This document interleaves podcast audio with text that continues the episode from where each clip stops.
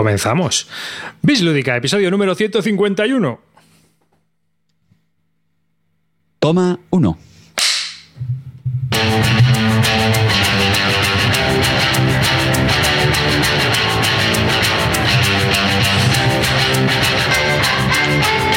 Hola y bienvenidos a un nuevo episodio de Bis Lúdica. Este es el episodio número 151 de un podcast dedicado a los nuevos juegos de mesa. Conmigo tengo al temblor de Albacete. Buenas noches, Malevaje. Estamos dispuestos a darlo todo y hoy vamos a resarcirnos del último programa y solo vamos a hablar de juegos. Para vosotros. El paseante de perros Calvo. ¿Qué pasa? ¿Cómo estamos? ¿Qué ganas tengo de hablar de juegos y de aguantar a estos becerros? Y por supuesto también tenemos al rey del batín y del cubo rojo. ¿Qué pasa, chavales? Pues no, hombre, no. Hoy vamos a seguir debatiendo, pensando, filosofando, más Kickstarters, más pataletas de clean. Que no, que ya hablamos de juegos. Y nada, aquí estamos a este episodio número 151. Estamos esperando a que venga Amarillo, que todavía anda paseando por ahí, está volviendo del trabajo y dice que ahora se nos juntará. Y sin más, comenzamos este episodio del podcast de Bislúdica y bueno, pues empezamos a hablar de juegos, ¿no os parece? Ya cuando venga Amarillo que, que decida por dónde se mete, ¿no? Digo yo, ¿se me oye? Ya me sí. Ah, digo, jugar, quería que no. Uy, pues nada. eh, No sé si te has presentado, por, por cierto. ¿Eh? Yo soy David Arribas. Un saludo a aquel que habla. Seguramente no me he presentado porque ando. ¿Te le sueles decir? No, no, no. Sí, pero bueno, pues nada. Comenzamos, venga. Eh, ¿Quién comienza? ¿Comienzo yo mismo? Hablando de juegos. Hombre, yo creo que yo, si puedo opinar, yo creo que debería hablar Carte, ya que su participación en el último programa fue tan absolutamente lamentable que al menos que hable hoy de, de- de un juego. Pues sí. Ahora no, pero eh, te voy a dar una oportunidad, Carte, que sea bueno el juego, ¿eh? No me hables de Ñordor. Bueno, pues. Venga, vamos. Voy a empezar ya con la artillería pesada. Venga, vamos ahí. Vamos ya todos. o sea, ya Vámonos. no- voy a ir, Vámonos. esta vez voy a ir de más a menos. O sea, lo voy a empezar a dar todo y, y ya cuando acabe el programa empezaré ya con los infantiles y, y esas mierdas. No, venga, en serio. El, el- el programa anterior lo que pasa es que me quedé con muchas ganas de hablar de un juego porque sabéis que llevo últimamente un ritmo de, de- de juegos y de novedades pues inferior a. Bueno, tampoco tan inferior a, a la media habitual. Y joder, este verano, pues la verdad es que tuve la, la suerte de que el amigo Gaceto pues, se acordó de mi ostracismo dijo, ven para acá carta y que te voy a enseñar yo aquí cosas ricas y, y novedosas. Y bueno, pues tuve el detalle de, de enseñarme Watergate, que es un juego que, corregidme, va a salir en, en STS, no está ni siquiera publicado. Y bueno, pero no sé si está ya en tiendas o si lo está hace poco. Y, y bueno, pues lo enseño Watergate, seguramente sabréis que es, el- que es un juego para los jugadores del diseñador famoso de, de Matías Kramer, famosos por títulos como Glenmore, eh, Lancaster también era, ¿no? Me parece. Y Sí, Lancaster el también. Betia. Y bueno, tiene- Rococó. es un diseñador bastante curioso, yo creo. Rococó no, Rococó no. No, Rococó era de. No, Rococó no, de Malch. Perdón, perdón. Bueno, el caso. Y bueno, es un juego de jugadores que está ambientado, pues como seguramente sabréis, pues en, en el caso Watergate, ¿vale? Es el- la administración Nixon, el presidente de los Estados Unidos Nixon, allá por los, por los 70, pues contra los periodistas del, del Washington Post. Y pues cada jugador son jugadores jugadores y cada jugador pues lleva, digamos, uno de las bandos, facciones, podríamos llamarlo, ¿vale? La verdad que es un juego bastante curioso porque por un lado es bastante histórico, ya que es- es- está dirigido por, por cartas, tienes un mazo de cartas con, con eventos de- del caso, como podéis imaginar, pero a la vez tiene un toque bastante abstracto. Tiene un tablero que es como una malla de, de de triángulos con tres colores. Y bueno, la idea es muy sencilla. Como periodistas, pues tenemos que hacer que dimita a Nixon, evidentemente, y como Nixon, pues tenemos que, que escabullirnos cancelando las pistas de los, de los periodistas. ¿vale? Entonces, la mecánica, una cosa muy chula del juego es que las reglas realmente son muy sencillas. Son muy sencillas. Se reparten unas cartas y, pues, lo típico en estos juegos, las juegas como el evento o como las operaciones que te sirven para, para subir unos tracks, para conseguir estas pistas, para que poco a poco te vayas acercando a, Nixon. Y bueno, no, no me quiero enredar tampoco mucho más en los detalles para no aburrir con los mecánicas, ¿vale? Pero sí deciros que realmente es, es muy sencillo, es bastante intuitivo. Y con una duración, pues también yo creo que es un, es un punto a favor, que es bastante correcta. Pues unos 30 minutos, partidas muy cortas, a lo mejor se pueden alargar a 60 minutos, ¿vale? Y, claro, es un juego con mucho cromo. Yo tengo que reconocer que, hombre, a mí particularmente el, el caso Watergate no me apasiona, pero bueno, pero que son de esos juegos que cuando, los, cuando, cuando le das sí que te puede despertar cierto gusanillo. Y claro, Gonzalo es de, de formación periodista y él era una- un apasionado y es verdad que él lo, él lo disfrutaba muchísimo más que, por ejemplo, por ejemplo yo, que ya te digo que, lo, que también lo disfruté, ¿eh? sobre todo en la segunda partida, echamos dos. La primera me quedó un poco así como, bueno, bien, y la segunda sí que lo, lo saboreé bastante y dije, sí, sí, este juego está muy chulo. De hecho, una de las cosas que más me gustó es que como las cartas son con eventos, la, in- la inmensa mayoría, si lo juegas, se descartan. Entonces, claro, ahí ya te plantea un dilema lo típico, ¿no? De, si juego el evento, sé que se va a descartar y en la segunda vuelta de las cartas eh, no lo voy a tener disponible, o no. O quemo naves, voy a saco y venga, juego el evento, que normalmente suele mejor que las operaciones, y, voy a saco. O sea, la verdad es que ese, ese pequeño dilema, esa decisión, pues la verdad es que estaba bastante chulo. Es un juego con una caja tampoco muy grande. No, no es muy grande, yo es una cosa que cada vez empiezo a, a valorar más por falta de espacio. Y chicos, un precio yo creo que es razonable para los tiempos que vivimos. Me parece que por PvP está por 35 euros, ¿no? Además, va a salir en español. Porque. Me he equivocado de programa, está Carte hablando. Sí. Bienvenido, Amarillo. Saluda, ¿Qué saluda. pasa, chavales? ¿Qué pasa, chavales? Un placer Eh, pero, estar de nuevo pero con criterio, pero con criterio. ¿De qué estamos hablando, Carte? De Watergate. Eh, Watergate. Va a salir en ¿Me has pisado el español. juego? Acabo de venir, me pisa el juego, macho. ¿Esto qué coño es, tío? Bueno, aprovecha. Sí, sí, va, va a comentarlo también. Que, Ah, pues que eh, bueno, lo que os estaba diciendo, va a salir en español, va a salir por Salt, Pepper and Canes, la editorial que lleva Gaceto, Fairfax y Michael de Cuarto de Juegos, y que, bueno, pues, eh, o sea, que yo creo que te lo enseñó porque ya lo habían echado el ojo, ya tenían la licencia. ¿No te dijo nada? Bueno, no, sí, sí, en aquel momento, claro, yo se lo dije, digo, Gaceto, digo que esto ya estáis detrás de la edición y juraría que en aquel momento no lo tenían cerrado. De hecho, me pidió que tampoco dijera nada, porque, por lo típico, bueno, no sé. eh, No, no lo tenían. del mundo editorial. Eh, te estoy hablando, no sé si quedé con él, pues con Kling, Kling cuando veamos en- a finales de julio, ¿no? A mediados de julio, pues por ahí, por, hablando de julio. Bueno, el caso, no, no lo tenían cerrado, ¿eh? De hecho, lo anunciaron como al mes siguiente o algo así. Oh. Y eh, una pregunta que tengo yo que hacerte. Al ser un juego, un Card Driver Games de un tema que también mm, tiene un poco hacia 1960 carrera a la Casa Blanca, ¿cómo lo ves tú? Mm, No, para mí tiene un sabor bastante diferente. No, que sí es diferente, pero que o- o comparando los dos, ¿qué tal? ¿Cuál te Pues, parece más chulo? Este es más corto, ¿no? A ver, yo este te soy sincero, yo ¿eh? A la, a la carrera Casablanca lo he jugado no sé si dos o tres veces. Es un juego que no está bien, pero no me termina de convencer. Y este es que para la duración que tiene, de, de verdad que está muy bien. ¿eh? Eh, Está chulo. está, es lo que os digo, es que es un típico juego que en poco tiempo te deja, te, deja- te gana, te da ganas de revancha. Y es bastante tenso. El juego es bastante tenso porque se te pueden adelantar a la hora de, Sí, sí, de sí. pillar los confidentes, que te hace polvo eso. Mm. Eh, eh, bueno, está bastante bien. Y yo creo que cuando conoces las cartas ya pilla un rollo muy guapo. La verdad que lo que dura, tío, que dura media hora, 40 minutos, como mucho. Se explica en 5 minutos, porque yo se lo expliqué también a mi hijo y estuvimos jugando una partida y le gustó, ¿eh? Y eso que mi hijo es Destroyer con los juegos no le gusta ni uno al cabrón. Y, y este le, le moló bastante.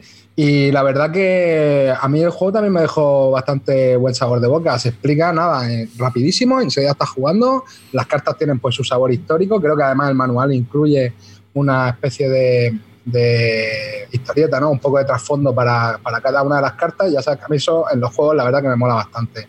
El hecho de que te despierte interés por un tema, yo creo que está bastante mola. De hecho, lo jugué y me vi la de los todos los hombres del presidente ipso facto. Eh, sobre los eventos, incidir lo que he dicho antes. Eh, intentad darle un- por lo menos un par de partidas. ¿Por qué?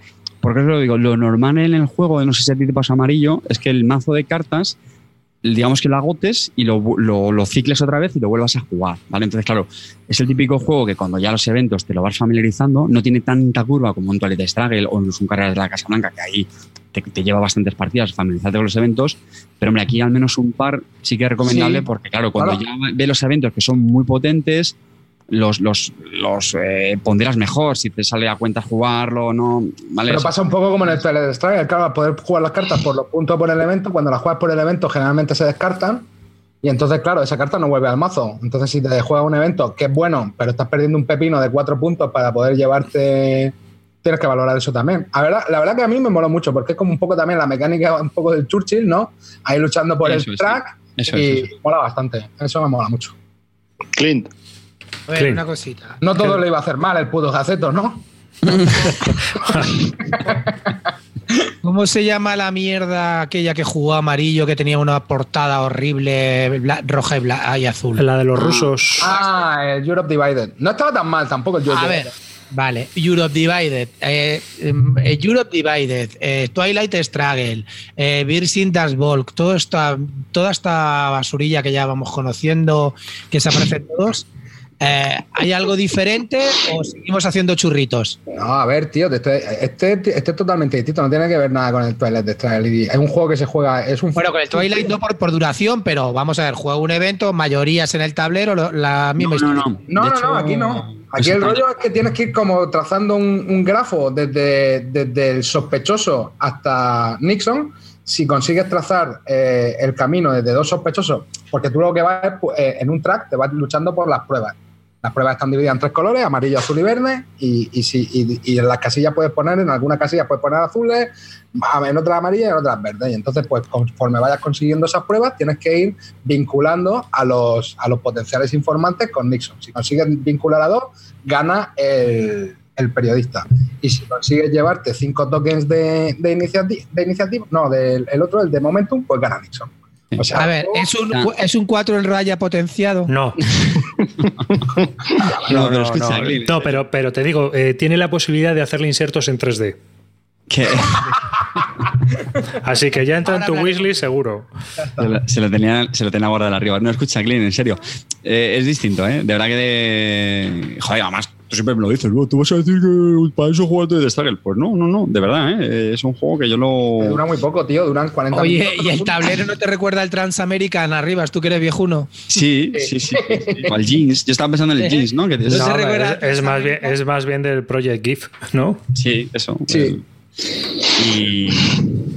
Calvo. Sí, Calvito. Eh, tema, tema, tema de reglas, ¿cómo están? Las, reglas, a ver, las reglas también, yo no tuve ninguna duda. Y de hecho, es que eh, prácticamente se explica Es en dos sencillo. minutos, tío. ¿Es para todos los públicos? Yo diría que sí. Yo lo jugué con el niño. A ver, de- define públicos. O sea, yo, por ejemplo, típico chavalín de 8 años que puedes jugar a bastantes euros con él. Ostras, esto me parece muy agrido porque al final. Hombre, es que esto es muy político, te tiene que ir el A rollo, ver, ¿no? ya, También. claro. Yo creo que es muy Claro, temático, el tema ¿no? está muy metido, ¿no? Claro, claro. Yo te diría, mecánicamente es posible, pero otra cosa es que te despierte interés jugar a, a John Sloan o a su puta A madre. ver, el juego yo sé que. O sea, yo, yo sé- seguro que habrá algún gente que dirá que al final es muy abstracto porque, pues claro, si te abstraes, pues piensa en los tracks del Churchill. Lo que haces es coger las, las pistas para arriba, para abajo, no sé qué tal, van para arriba, para abajo, sumo, sumo tres, venga, para allá, ahora yo juego cuatro para mí, para mi tablero. Y eso, si te pones así, oh, pues sí, claro, muy abstracto. El, cromo se lo meten lo- los eventos en, sí, que además tiene ahí pues, sus fotografías de la época, en blanco y negro, tal. O sea, decir que yo tema, sinceramente, tema le veo. Que- Que te, que te puedes poner abstraes un abstracto de, de libro. Pues, chico, yo sé casi como todo. o sea, casi todos los No, y que tú, tú has visto las reglas, Cartel, las reglas vienen trasfondo también para cada carta y todo eso. O sea, que están Mm. todas las cartas vienen, vienen como explicadas. Yo creo que está guay para enterarte un poco de que va la historia, de echar un juego que casi que es un filler, porque te lo echa en 30 40 minutos. No, eso no llega a la hora. Y, y la verdad que es bastante tenso por lo que os comentaba, porque hay veces que la cosa se aprieta rápido, ¿sabes? A mí me gustó. Amarillo, si te hago un test, pasas, eh, ¿sabrías algo sobre el tema de. Hombre, me, ¿De lo sé todo, me lo sé todo, hermano. Sí, el Watergate. Plan- no de idea. Bueno, por cierto, por cierto, por cierto, Rococo es un juego de Matías Kramer. que estabais dudando. Ah, ¿ves? Es que. También. Que ahora va a salir, ahora va a salir el kit starter con, 2020. con la edición clean. La edición. No, no, la edición Clean no es Clean, tiene el Rococó, tiene, se compró la expansión, aquellos que como siempre no me hiciste. No, no lo has dicho casi en ningún perdido. programa, Clean. Resulta que, resulta que ahora va a salir por 80 pavos. O sea, pues Pero lo pinta ya no tú, ¿no? Eh, eh, arribas, arribas, anota minuto y resultado, que la normal es tener 157. Voy a decir, pues me he metido en el Kickstarter porque, ¿qué somos? ¿Pobres o.? o A ver, gafotas? escucha un momento. Si tengo el Rococó, tengo el Rococó, ¿tú crees que voy a meter y, y me costó 35 pavos? ¿Tú crees que voy a pagar voy a pagar 80 pavos? Olvídame, olvídame. Oye, cuando así- ya has dicho que no, no- lo vas a hacer. Así no vamos a hablar de los 40 juegos que nos hemos propuesto ¿no? esta noche. Bueno, yo voy, a, yo voy a seguir con Saltpaper and Games. Venga, va, que voy a hablar de otro juego que no vale Antes, 80. antes, antes, antes, rápidamente, rápidamente, rápidamente. Eh, Carte, amarillo. está pegando duro, ¿eh? Carte, amarillo. nota, dedo, para arriba, muy para arriba, ¿cómo va? Bien, muy bien. Oh, Recomendable, recomendable. Sí, sí. Yo igual me lo pillo, fíjate lo que te digo, ¿eh? Es que para dos CDG, media horita. Es que no, no tengo juegos en ese nicho. No, no. No, no, lo digo en serio, ¿eh? No, pero también, yo creo que es un tema que también te gusta, ¿no? Mm, no te creas, ¿eh? Si es que a mí la historia americana, tío. Ah, pero amarillo sí, amarillo le hace A mí ojitos. sí me eh. moló, a mí me moló, a mí me moló. Yo te digo que fui corriendo, me tragué ahí a la película de todos los hombres del presidente. Un poco, coña- un poco coñacete, ¿eh? Joder. Venga, eso para el podcast de películas. Eso- Venga, arriba, ¿qué nos ibas a contar? Yo voy a hablar de Expansionopolis. Tú, También un juego de Salt Paper and Games, un juego que viene en una carterita, 14 euritos, que más que un juego es un puzzle cooperativo porque se juega cooperativo y tienes que ir montando con las cartas que vienen, son 18 cartas y es- tres se ponen a puntuar. Porque por un lado viene dibujada toda una ciudad con sus barrios industriales, residenciales, comerciales o parques y, por, y carreteras. Y por el otro lado vienen formas de puntuar. Y en cada partida puntúas por dos cosas. Una, por una puntuación básica que hay, que es la de los barrios residenciales contra las industrias. Si tienes mucha industria, pues te quita puntos. Y si tienes muchos barrios residenciales, pues te da puntos. Y luego cada carta, a su vez, te cambia, te añade esa puntuación, te añade una nueva puntuación. Entonces, de lo que se trata es de hacer todos los puntos que puedas. Y bueno, pues eh, yo creo que aquí lo hemos jugado ya todos, ¿no? Es un juego bastante, bueno, es un cooperativo bastante interesante. Yo me lo compré y aún no lo he jugado. No lo has jugado. Está curioso, es un puzzle curioso, ¿eh? Al Y el principio, solitario, el solitario mola, ¿no? eh, Bueno, solitario es- sí. es, igual que a es dos para o tres. solitario, yo creo. Es No, pero y es que aunque lo juegues a dos o tres, lo vas a jugar en solitario porque al final. Sí, por eso me refiero. Es que, Que- pero es que esos juegos al final para eso lo juegas en solitario, yo creo. Sí, pero bueno, lo, lo chulo es que yo, por ejemplo, me lo he llevado todas las vacaciones. He ido conmigo, hemos eh, jugado un montón de partidas y nos lo hemos llevado por bastantes sitios. La verdad es que hemos jugado en el aeropuerto, en el avión, en todos lados. Porque, claro, no Oye, ocupa nada. ¿En la, en la mesita del avión cabe? Sí, Cabe, cabe. cabe, cabe. Sí, cabe, cabe. Eso es un triunfo, ¿eh? Cabe, Eso- cabe. es- eso son más puntos de victoria porque como te tienes que limitar al espacio de la mesa, Claro. pues entonces no puedes construir muy grande.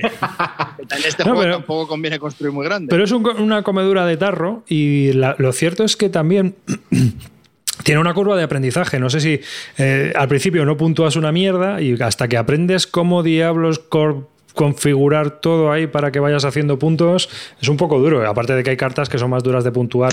Bueno, hay combinaciones de puntuación que son más fáciles que otras. Pero como solitario está muy, muy entretenido y para jugar también así una partida con alguien en plan cooperativo a ver cuántos puntos hacéis, también está muy bien. Es un, un puzzle muy chulo. A mí lo que me ha pasado con este juego, macho, es que he descubierto que no me gusta lo solitario. porque me lo compré para eso, porque todo el mundo lo, lo ponía tan bien, tal. Yo, venga, pues yo qué sé, para los típicos retos muertos, joder, con lo poco que ocupa, tío, es que brutal. O sea, brutal. Lo de la carterita esta, de tamaño cartera. Pero, tío, es que jugué y dije, ahora, efectivamente, digo, está muy bien. Digo, pero la verdad es que Yo es que juego con Pablo. quiero leer o, o jugar al TTA en el móvil. O... Pero yo juego con Pablo y nos lo pasamos bien los dos. Ya, ya, Estamos no, haciendo no, algo juntos. Esto, que me parece súper recomendable este juego y además es igual el precio que tiene. Ay, va, es verdad, que tenemos la imagen del Watergate, nos dicen por el WhatsApp. Es cierto, como estoy hablando yo, pues se me ha ido la olla. Pero bueno, Mientras hab- hablo yo de- del Expansiopolis. Bueno, recordaros que las reglas son bastante fáciles. Es un juego que para casi todos los públicos. Eh, mi hija también lo ha probado y, y y nada. Viene con, una- con varias expansiones que lo único que Eso hace es. es, eh, añadirle algo más de dificultad al juego, que ya de por sí entraña bastante y tiene varios niveles. Pues jugar en el básico, en el que las carreteras no puntúan negativo, y en normal, que las carreteras pues puntúan en negativo. No todas las carreteras que se vean, pues te puntúan en negativo al- al final. Eh, a mí que me ha parecido, a mí me ha parecido que está muy bien, que es un juego que con 18 cartas mm, alucinas, o sea, es que flipo. Lo puedes jugar en 10 minutos o puedes tardar 20 minutos, porque al final tienes que poner una carta y tienes tres opciones, tienes tres cartas en la mano. Entonces tienes que ver cómo es la mejor opción para poner esa carta. Es, optimizar las tres cartas que tienes en la mano para, eh, en, función de los objetivos que te hayan salido, pues a- a petarlo. Entonces, ¿qué es lo que pasa? Lo que hay que conseguir al final es puntuar en positivo. Eh, yo las dos primeras palmé, la tercera partida lo superé, me quedé alucinado porque por lo que había leído la gente tardaba un montón de partidas y he jugado 13 partidas y desde la 3 hasta la decimotercera no gano. y cada vez puntúo más en negativo. Yo, yo no sé. ¿cu- ¿cuál es el máximo? A- ¿Cuál es la máxima puntuación que te has hecho? Dos Vamos, que la tercera partida la jugó mal. O sea, quitando los negativos, dos puntos o tres puntos. No jorobes, tío. Yo una partida tuve una combinación de 21 puntos, tío. Quitando los negativos. Sí, sí, sí. Joder, no, no, no, yo hice tres o vamos, ni de coña, lo voy a mirar, pero tú- A, a mí, de hecho, lo, lo que me pasó, y, y estoy seguro que hice algo mal, es que la gané. Y, joder, eh, claro, estos juegos, el, un gran aliciente es que te piquen, ¿no? Con la puntuación, que no lo saques, que lo quieras intentar otra vez. Y yo también me, influyó eso.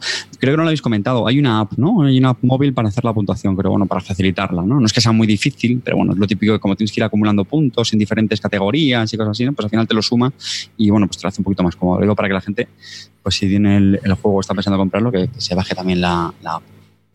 ¿Compararíais este juego con el Honsu? Joder, esto distancias, le supera con creces. El Honsu, Sí, ¿tú crees? hombre, tío, sí. Si el Honsu se juega con los ojos cerrados. Bueno, yo es que sabía que el Honsu a ti no te gustó mucho. No, hombre, es que jugué con los ojos cerrados y gané. Es que no tiene sentido ese juego. Ese juego no, o sea, no, no, no es un puzzle, o sea, cualquier cosa te vale. No es una cosa que, que tú tengas que comerte mucho la cabeza. O sea, no- el- tiene ahí un rollo de subasta que realmente no añade nada. Y aquí, al ser cooperativo, tiene más rollo de no, espera, ¿por qué no lo pones aquí o lo pones allá? O, incluso jugar las, las cartas de una manera o de otra. ¿no? O sea, que, que es muy posicional, claro, obviamente, pero que es muy entretenido. A mí me parece que, que consigue bastante bien su objetivo. Yo creo que es un juego muy recomendable que puedes conseguir en cartera pequeñita de estas de 14 pavos, que te lo puedes llevar a cualquier sitio y que la verdad es que si te interesan los solitarios o los cooperativos así entre dos o, o tres como Correcto. mucho, es un juego que por lo que cuesta ineludiblemente cabe en cualquier sitio y no tienes por qué ni deshacerte de él. actualizo. He jugado 10 partidas, una he hecho 0 puntos, otra he hecho 6 y el resto he perdido. No, yo, yo el máximo he hecho es 21. Lamentable, macho. Pero Ya tampoco te creas tú que... Calvo. Tampoco te creas tú que, que he tenido unos desastres de negativos alucinantes. La verdad es que el juego es difícil, ¿eh? Tiene ahí Sí, una sí, no- curva. no, no es nada, no es nada asequible. Y depende mucho Y también. Tiene bastante rejugabilidad. Claro, porque las tres cartas, las tres combinaciones que de puntuación que te van a salir para esa partida, pues te, te hacen que el juego pues sea de una manera o de otra. Y, eh, Sí, sí, re- muy recomendable. Veredicto, chavales, yo recomendable. Sí, sí, recomendable, recomendable. Totalmente, sí.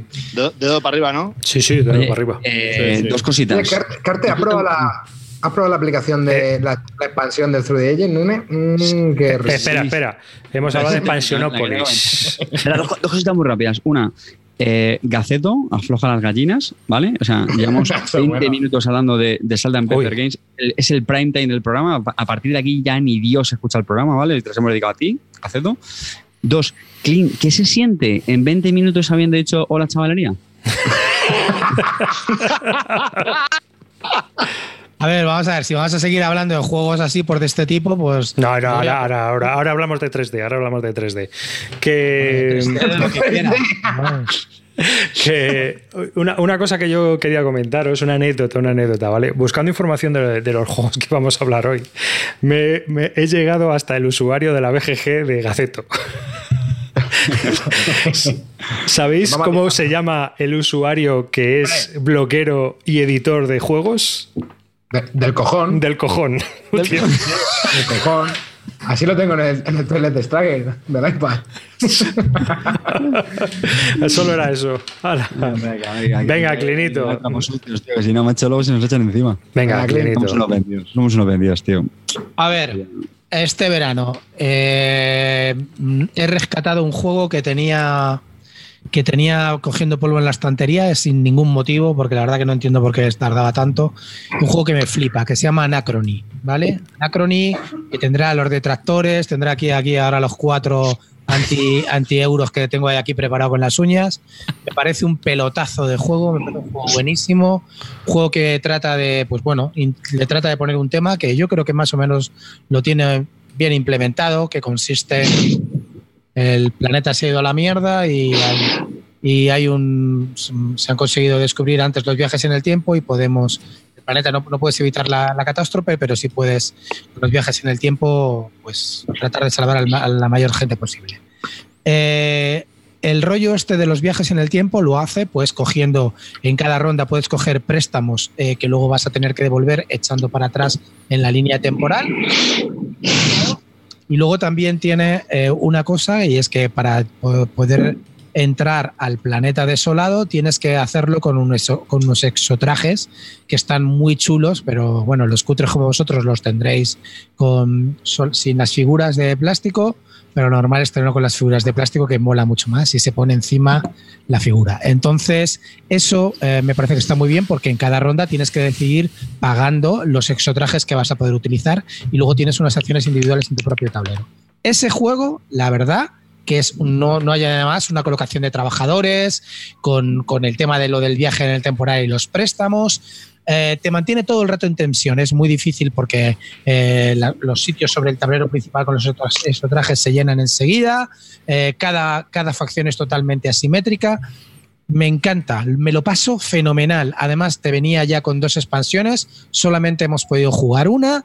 Estoy deseando meterle más. Me acabo de meter en la expansión que lo acaban de sacar y que me meten más cosas. Y es un juego que, me, que a mí me, gusta muchísimo. Me han, eh, además, he oído mm, cosas muy buenas sobre el solitario, que es bastante difícil. Incluso con la nueva expansión han sacado un, un bot mejorado del solitario. Y así es que mi objetivo siguiente es prepararme el solitario y, y pegarle. Ya digo Anacrony, territorio Barton. Hay que echarle pelota, ¿eh? Para montar el, solitario de eso, que nada más que tiene 350 componentes.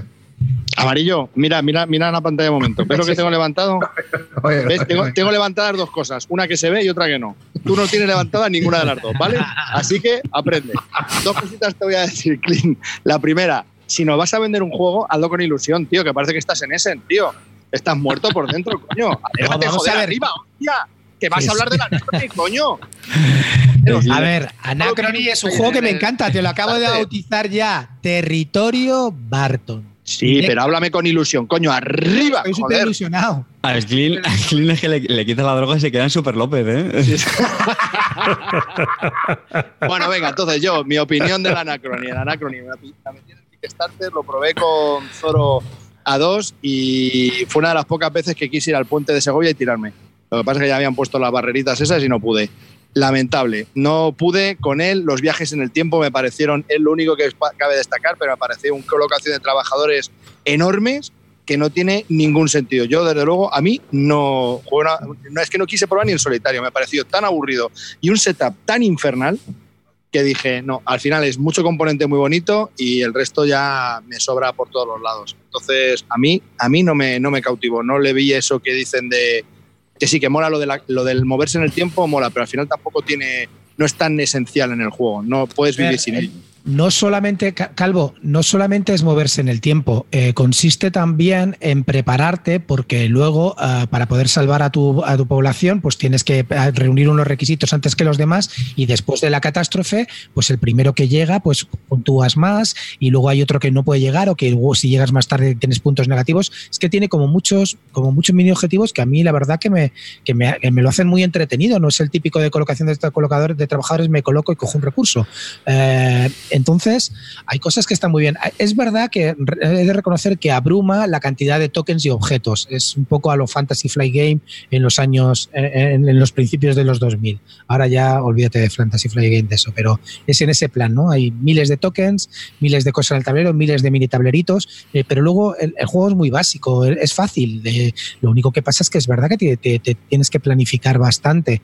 Y, sinceramente, eh, entiendo que a la gente cuando lo ve desplegado, pues le abrume, pero luego no, no es tanto. Y es verdad que a mí me da un montón de rabia que con toda la cantidad de componentes que tengan y el pedazo de cajote que viene, si no te compras un inserto, luego no te cabe, tío. Es, imposible, sí, sí, sí, total.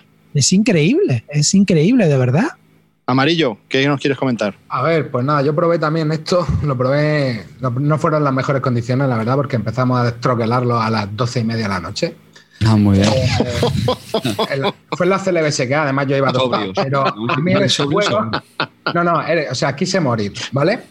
Eh, de hecho, el juego lo que dice Clint me pareció bastante básico, pero con una sobreproducción eh, para mí innecesaria. Para el, para el juego que era. el juego tampoco lo vi, lo vi. De hecho, le vi, no sé, igual es mi percepción de una sola partida, pero vi también que las losetas eran bastante parecidas, lo que hacía entre ellas.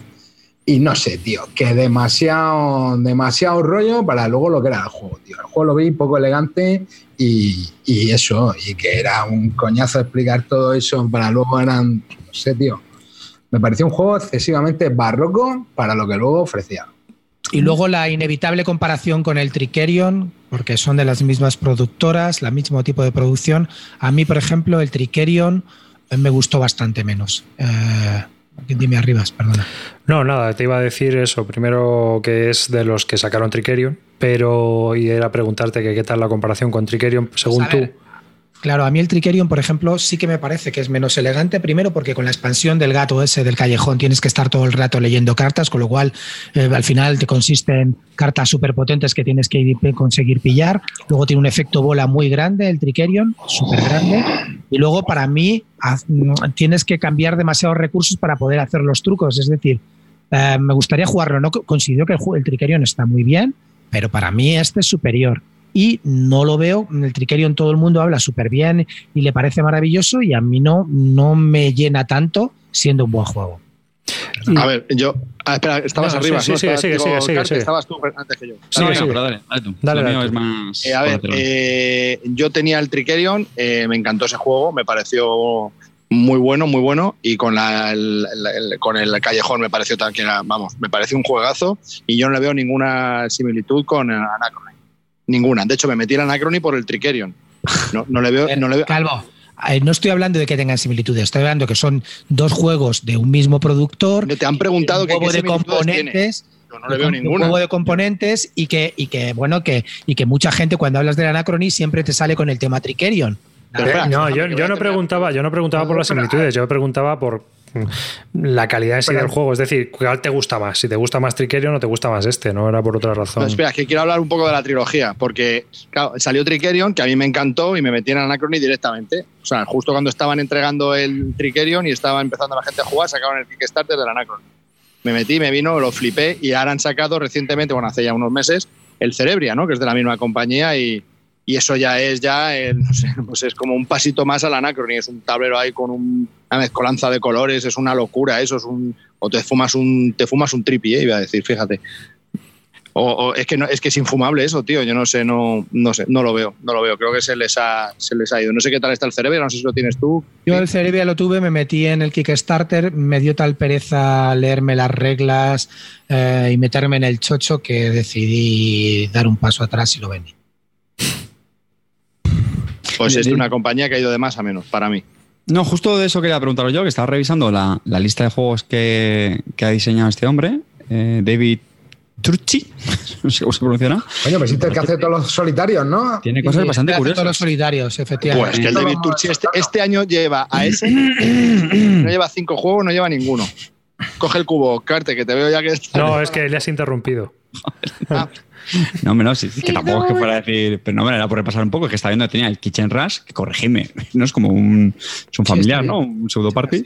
El Cerebria, que es por el que se iba a preguntar ahora, ya lo estáis comentando. El Ice Shelters, el Days of Art de Budapest este, que, que también es un juego súper diferente, ¿no? Lo que, está- que, decir que, que le echa un vistazo rápido a los juegos que ha hecho este hombre y, joder, que son, corregime, bastante cada uno de su padre y su madre, ¿no? No sé, yo creo que eso tiene mérito. No, y, y que es lo que te digo, y todos los modos en solitario de todos los Kickstarter se lo está currando el Tito, ¿eh?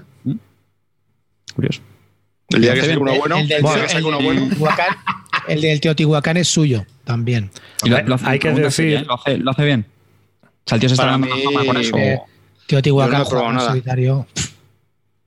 Que sí o que no, sí, ¿no? No, no. No, No, a, no mí, sé. a mí los seguros en, en general no me gusta jugar en solitario. A mí me gusta jugar en solitario los juegos de cartas. Yo lo, yo lo he explicado mil veces. Soy más de jugar solitario. No, Perdón, usted. Estoy hablando de LCGs, de, de juegos que sean atención. cooperativos, que tenga que superar a uno. ¿Pero qué te pasa hoy, Clint, tío? Pero ¿Cómo vamos a ver que que es verdad que los, los euros Arriba, corta. no me van. Corta que empezamos otra vez. Corta que empezamos de nuevo. Dragon Knight de cartas. Ya Que toma sí, que sí. dos. Carte, Carte, pásame el cubo, por favor, que voy a votar. que, que hay que decir también que el, el Anacrony este lo, puso, lo pusieron de saldo este verano. Eh, estaban sacándolo de stock maldito y se puso a un precio bastante interesante. Si llamas a estar de saldo 50 pavos, es que estás sobrado o qué. Hombre, ¿cuánto valía el Sí, PvP? sí, valía 70 o por ahí. Sí, Este descarete, ¿no? Sí, sí. Pues ya está, lo rebajaron, ¿no? Para venderlo. Y la expansión también. Así que la publicaban aparte. No sé, tío, Bueno, a mí- pun- puntuación del Anacrony, Clean. Eh, Para mí, para mí es un. Oye, una- una- Otra pregunta que tengo que la puntuación que es tipo ensalada de puntos. no, no, no. Creo que no. Es tipo, no, no tiene mucha. ¿Cómo se puntúa? Tengo curiosidad. Se puntúan por los edificios que has construido, se puntúan eh, por los puntos que hayas conseguido durante el tablero y me parece, no, a ver qué más recuerdo más. Por, No me suena que se hicieran mucho por los puntos que has acumulado, por luego los. mm, es que luego los puntos que consigues con, con la evacuación te los dan directamente. Mm, No, no es que no tiene mucho más, mucho más ensalada de puntos, así que recuerdo, no, no tiene mucho más historia. ¿Y cuál- Ah, sí, por cartas, unas cartas de objetivos que tiene también. Hay cinco cartas de objetivos que tienes que, que cumplirlos. También los superproyectos te dan puntos. Y hay un set collection también de tres cosas. Hostia, pues entonces al final sí que va a ser una ensalada, ¿no? No, pues a ver, pero que no. No, es que, a ver, una cosa, que, que últimamente noto, noto, noto decir otra cosa. Cuando se puntúa por muchas cosas, mal. Cuando se puntúa porque, porque hay pocas cosas, también mal, porque decís que la cosa está muy clara, que no tiene mucha bajo. Eh, ver, nadie está eh, Lo estás diciendo tú. Nadie ha dicho nada aquí todavía. Eh, ¿eh? eh, guarda el hacha, guarda el hacha. Es una palabra, estoy oyendo ensalada de puntos, que es una palabra que, que me pone los pelos como escarpia. Es, es una pregunta Sigue descriptiva, por favor. Sigue así y en la próxima encuesta vas de segundo a por detrás de amarillo. no que va a haber próxima encuesta, estoy cansado de ganar.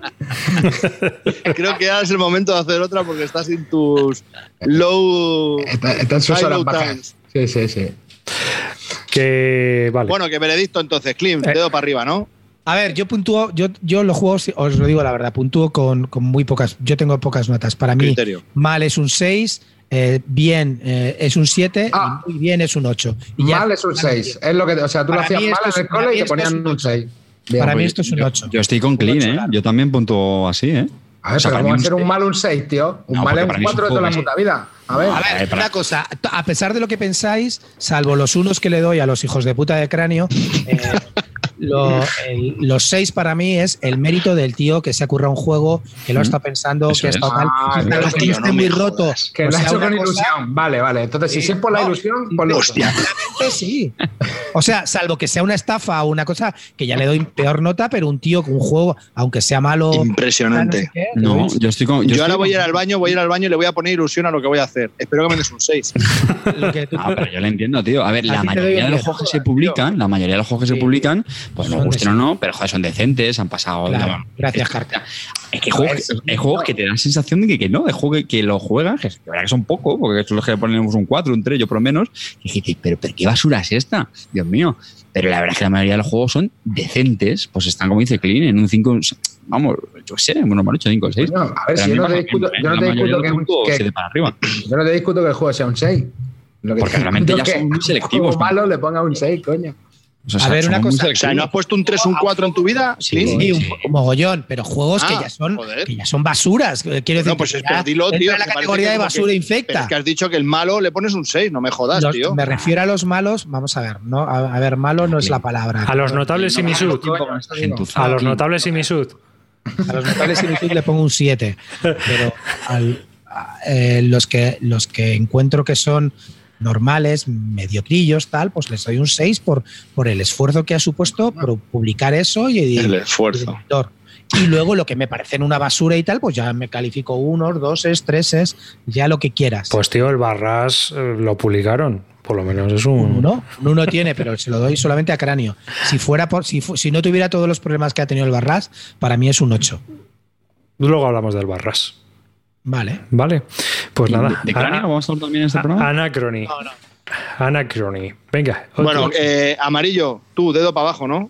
A mí, no me, a mí no me gustó mucho. A ver, la, la situación no fue la mejor. Ya lo digo que a las doce y media ponerte a eso, que nada. que 12 y tenía- media, lleno de petardos y ponerte a explicar viajes en el tiempo, digamos que no es Eh, apropiado. no, no, no, eh, te juro que la Estabas para ver una peli de David Lynch y la explicación era la hostia, la verdad, porque la verdad que además que fue larga, pero me enteré guay del juego. Lo que pasa que luego el juego me decepcionó. Acho, me decepcionó eso. 45 putos minutos de explicación y luego el juego es simple, ¿sabes lo que te digo?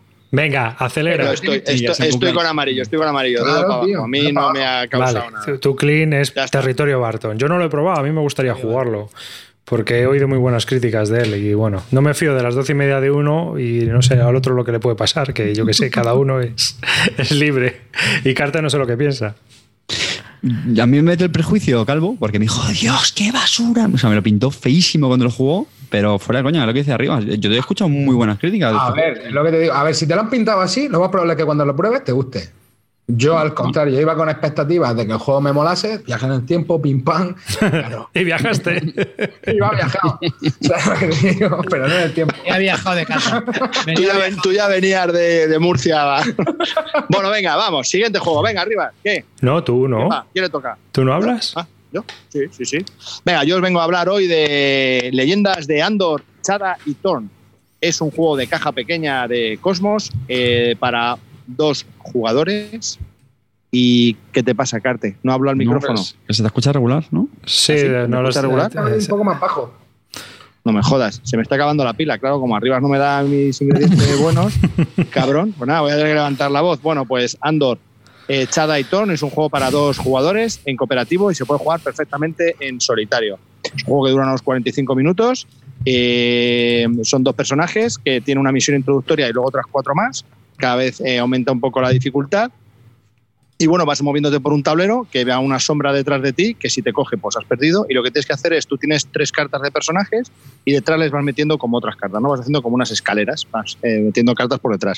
Entonces, la carta que tienes delante de esas tres, la más visible, puedes hacer una acción con ellas, que cada carta hace una cosa. Y un momento que la usas, esta es la mecánica más, más singular de- del juego, ¿no? Más representativa. Cuando utilizas esa carta, pues la pones al final de la columna. Entonces, hasta que no vuelva al principio, no la puedes utilizar. Entonces, esas columnas se van llenando de cartas malas, que muchas veces pues, te van a hacer que avance la sombra o que las tengas que combatir. Y las puedes combatir con, con el otro personaje también. Entonces, pues es una mecánica que está muy chula porque en todo momento tienes que decidir que cómo avanzar en el tablero y vas avanzando según qué cartas vayas usando de las tres que tienes y de todas las columnas que tienes. Y la verdad que a mí me ha parecido que es bastante interesante. Con las personas que lo he jugado, les ha gustado mucho y, bueno, la verdad que lo- logra, no es fácil terminar la tercera misión, no es nada fácil y también se puede jugar en solitario porque tampoco requiere pensar mucho qué puede hacer cada uno y, y bueno, me ha parecido que es un interesante, no está mal de precio y se explica súper fácil y yo creo que es para todos los públicos. A mí me ha gustado bastante. Es un juego para dos. Salió en caja pequeña de estas de Cosmos. Y la verdad es que es un juego así que puedes jugar en solitario también, puedes jugar a dos. Y la, y la mecánica de las cartas está muy chula. Te tienes que comer la cabeza bastante. Yo también lo he jugado. Y la verdad es que, bueno, acabemos- acabamos la campaña y el juego me lo, me lo dejó Michael de Cuarto de Juegos. Y como el programa está patrocinado pas- por Salt, Piper and Games, pues, pues ya lo comento. Anda, pues no me había dado cuenta. No sé. A mí solo falta cobrar. Carte, ¿qué querías preguntar tú? No, quería aclarar, corregidme, eh, que habéis dicho que es las leyendas de Andor, pero que es independiente del juego base, ¿no? Esto es un juego Sí, aparte. sí, no tiene nada que ver, no tiene, es un juego aparte. pues, hay gente que piensa que es una expansión y tiene que tener juego base. No, esto es un juego independiente, ¿no? Sí, esto Mm, es un sí, juego totalmente. para dos. Es un juego, además que, que con el tema de, de- tiene el mapa de las cartitas y todo, pero yo creo que está muy conseguido, ¿eh? Está Sí, sí, sí, sí. muy, muy, muy chulo. Al principio puedes pensar y dices qué tontería de juego, y en cuanto empiezas a jugar los cinco minutos dices, coño, pues cómo mola esto de cambiar la carta, le das la vuelta, uy, esto es chungo ahora, pues ahora me viene este monstruo y cómo le pego. Ah, pues me ayudas tú, pero no puedes porque te tienes que acercar aquí en el track de gente, entonces perdemos este turno, no sé, tiene bastantes decisiones y hablas mucho, eh, tienes que coordinarte muy bien con tu compañero, eso está muy chulo. Y Hay luego, mucho de, de qué hablar. y luego es una campaña, pasa como en el Andor, vas avanzando y va cambiando la- el escenario y bueno, pues se va volviendo cada vez más difícil también. Y cada vez pasan más cositas, tienes cada, cada vez hay más eventos en los tableros que te hacen pues eh, eh, desarrollarte un poco, a- a- evolucionar un poco con las cartas que tienes que coger. Bueno, está chulo. A mí me gustó Está bastante chulo. también. A mí, ¿eh? a mí me gustó también, sí. Muy curioso, Sí. eh, muy curioso. Si tenéis la oportunidad de darle un meneo, yo de verdad que es un juego que lo recomiendo bastante. Una campaña que vais a terminar en seis sesiones y luego lo puedes vender. No se rompe nada ni, ni se deteriora nada y, y es muy chulo y es muy distinto a todo lo que hay en el mercado. Eso también os lo digo. ¿Mm? Bueno, qué guay. Para parejitas, mi dedo para arriba. Muy recomendado. Sí, porque... Una, una cosa, una pregunta. ¿Dirías que los personajes de Andor tienen menos carisma que Jordi Hurtado? Pero, eh, pero este juego Bueno. tiene más carisma que el de la caja grande. La historia, la historia te llega más, porque como son dos, cada uno lleva uno y el personaje va cambiando con las cartas y tal, tiene, es más carismático este juego que el juego normal. Que el Eh, juego eh. normal al final no deja de ser una, un, un sudoku muy gordo. Sí, yo en carisma le doy un 7 a este. Sí, No, pero a ver, Sobre te llega a vincular con tu personaje, ¿no? De si va evolucionando siempre coges cariño, ¿no? De a ver, venga, tal, que no me, que no me Hombre, al final esto no deja de ser un euro, ¿eh? Ojo, sí. ojo. Sí, Que sí, no, total, total. Que no es viajes en la Tierra Media, ¿sabes? No, pero en Es serio está muy bien parido, está muy bien parido. Pero es un euro muy bien parido, efectivamente. Yo estoy con Calvo sí, sí, ahí, sí. ahí coincido. En, en el Anacrony no sé porque no lo he probado, pero aquí en Landor sí, sí lo he probado y, y la verdad es que estoy con él. Para mí es un juego recomendable a dos. Obviamente eh, tiene un público familiar, ¿eh? no os esperéis un territorio Barton. Esto, o sea, es sesudo y hay que pensar, pero esto no es un juego. No, pero dos jugones, dos jugones le pueden dar bien. Ya, pero que esto no es de luz, ni hay que hacer No, insertos, pero ni nada de eso. Tampoco es que sea complejísimo, tienes unas decisiones complejas, pero bueno, que entretiene bastante, que al final, yo qué sé, te lo pasas en cuatro o seis sesiones y ya, ya está. ¿Y con, con niños? Dime. ¿Bien? ¿Con niños? Mm, Hay que pensar, hay que darle duro. Eh, hombre, Yo lo he jugado, tanto, tanto ¿eh? como eso. Yo lo he jugado con Se- Pablo. según BGG, que es lo que iba a decir, recomiendan a partir de 10 años. Es lo que os iba a preguntar, si lo veíais en ese, en ese tramo. Yo no lo veo para 10 años, ¿eh? ¿Lo ves para más? Las primeras misiones quizás sí, pero las, las 3 y 4 es que... Tío, tú, tú siempre le, subas, le subes mogollón de años a los juegos, lo digo en serio, tío. Siempre estás, ¡Buah, que eso, güey, que tener 24 para jugar a eso! Bueno, no sé, yo es que no lo veo. Hombre, si le diriges todo, sí, pero que, que pueda pensar con lógica el niño, no lo No, veo. yo, yo lo empecé a jugar con Pablo, pero al final lo acabé solo. Porque. Pablo eh, tenía 8, era. No, hombre, sí, ahora tiene 8, pero cuando empecé, jugamos a esto yo creo que tendría 7. Pero que, bueno, sí, algo las aventurías y tal jugaba conmigo, pero no, no se enteraba de nada el pobre. Entonces, bueno, yo sí lo acabé porque me pareció un juego muy curioso y sí que lo jugué Claro. entero. Yo lo tengo en solitario también, sí. Y es lo que dice Calvo, o sea que te lo puedes pillar, lo puedes eh, jugar y una vez que lo has acabado, pues le puedes dar bolongo que ya lo has hecho. O sea, al final no deja de ser una especie de sit, ¿no? O sea, que acabada la campaña, pues le puedes dar, dar un, un pirulo por ahí al Wallapop. Eh, venga, Carte, tío, dale, algo, que tú tienes Ah, te toca muchos. a ti, ¿no? ¿Tú, tú- tú- tú has dicho alguno hoy? Sí, hombre, el Expansión Europolis. Ah, sí, sí, sí. Me voy a hacer una tanda, me vais a dejar, ¿vale? Parece que es un poquito así de, de intermedio. Una tanda, o sea, pero piensas No, recuperar pero bueno, todo el último programa. Muy rápida, me dejáis de juegos infantiles, pero va a ser nada, muy rápida. De hecho, solamente. Pincelada, ¿no? Pincelada. Sí, sí, sí, porque es que este verano, o sea, me hincha, me hincha jugar entre la, la visita a las LES, las, las Freak Wars y bueno, Paula en la piscina, o sea, este verano me, me hincha jugar y simplemente quería jugar- eh, mencionar juegos que me, han que me han funcionado muy bien, ¿vale? Y hombre, honestamente, creo que tenemos parte de audiencia que sí que luego muestran interés con los juegos infantiles, pero el- simplemente me han funcionado. Uno, que además quiero poner en valor la recomendación de, de David Arribas, que es el del gusanito, le llamaba así, que no- creo que no tiene nombre en inglés, es The East The Worm Dream. No sé, buscar por Worm. Sí, porque es un cisco. Y está muy bien, nada. Es, eh, es como una carrera de gusanitos que se va tirando un dado, se van añadiendo fichitas y bueno, a esta Paula le, le ha encantado, ¿vale? Otro es el Ah, Dragon. que sí. Sí, sí, sí, sí, sí, no, no, que está, Sí, es que sí. una tonta, ¿eh? Es tirar un dado y básicamente es tirar un dado y ya está, a ver quién llega antes. Pero mete fichitas de, de cartón por debajo del tablero y pues les flipa.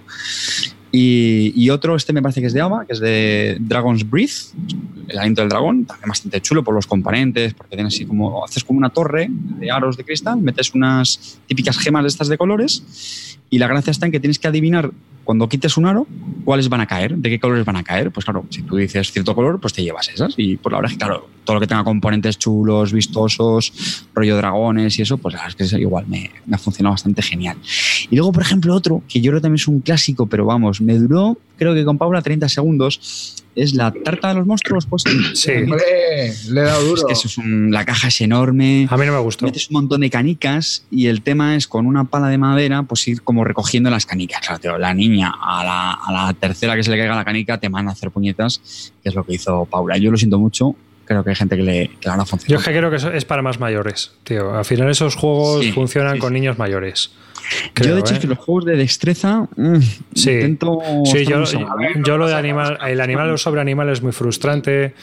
Eh, mira, hace poco jugamos también al Speed Cups y igual, o sea, es que en cuanto juegue un niño un poco más mayor, pues se come, Claro. se come todas las tarjetas.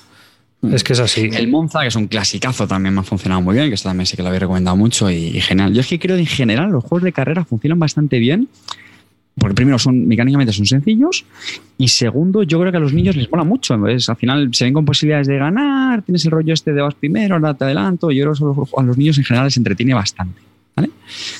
Thomas es Junior bueno un poco me, me, entusiasma mucho y ya por último si queréis para no aburriros mucho vale y veis que esto es algo muy cortito en las Lestio jugué un juego que sinceramente me gustó mucho eh, la verdad es que jugué muchos, muchos, muchos juegos infantiles en muy poco tiempo, medio tiempo.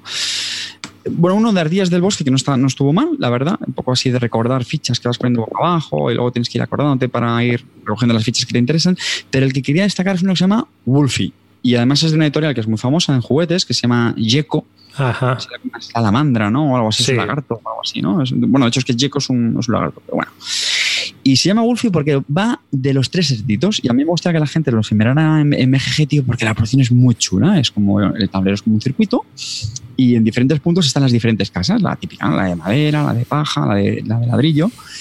Y entonces tú vas con los cerditos moviéndote por el, por el circuito y lo que tienes, vas tirando, te vas moviendo tal, y lo que tienes que evitar es que el, que el lobo pues que no te pille durante el camino. Y nada, muy sencillo, pero con cierta toma de decisiones y, y muy, muy chulo la, la producción además cooperativo, que creo que también funciona muy bien con los niños pequeños, que no lo que hablábamos antes, se frustran menos, juegas tú con ellos, cuando perdéis, pues perdemos todos y, y no pasa nada, es un juego, etcétera, etcétera.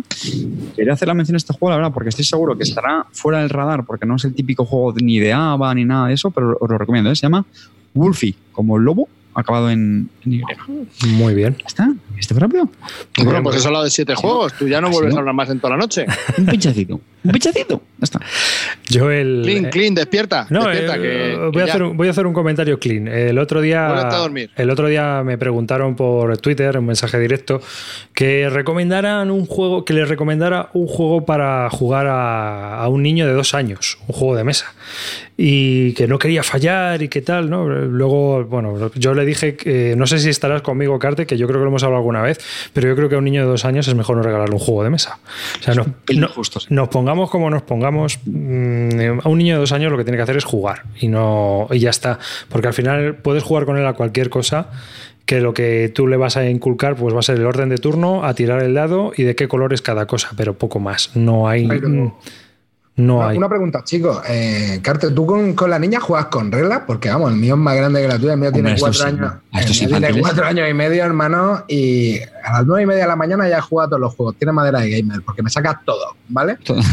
Pero eh, en ninguno jugamos con las reglas bien, porque se frustra bastante si pierde, no tiene paciencia. De hecho, bueno, los míos a lo mejor es que son los que tengo son un poco más mayores y que le pego al de la tarta a los monstruos. El monstruo de los calcetines, este que se tienen que fijar también en, en ir sacando parejas de calcetines iguales. Eh, luego también, yo que sé, el de los cocos, tío, que me tiene amargado, tengo la espalda partida de recoger cocos del suelo. Habla más alto, que a ti también se te oye bajo. No, pero es lo que te digo, que al final eh, a mí todavía yo creo que, bueno, dependerá también de la madurez de, de cada niño, pero al mío seguir las reglas le cuesta. ¿eh? No, y so- yo creo sobre todo lo que un poco al hilo de lo que está diciendo Arribas, yo creo que la clave es no correr. O sea, no, no nos precipitemos intentando jugar juegos que están por encima de sus edades y cosas No, así. y que, Río? que, que a ti te gusten los juegos de mesa no implica que tengas que regalar juegos de mesa a todo Dios. No, eso está claro. O sea que, ¿verdad, Clean?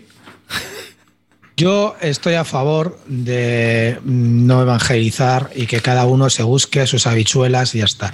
Y en el tema de los niños, yo estoy más a favor de regalar eh, cómics, libros, eh, Playmobil y el juguete de rigor, que luego ya, mm, si te lo pide, juegas, o si te ve, pues ya le enseñas. Pero no, no forzar a nadie. Por eso bueno, yo, yo, yo pienso igual.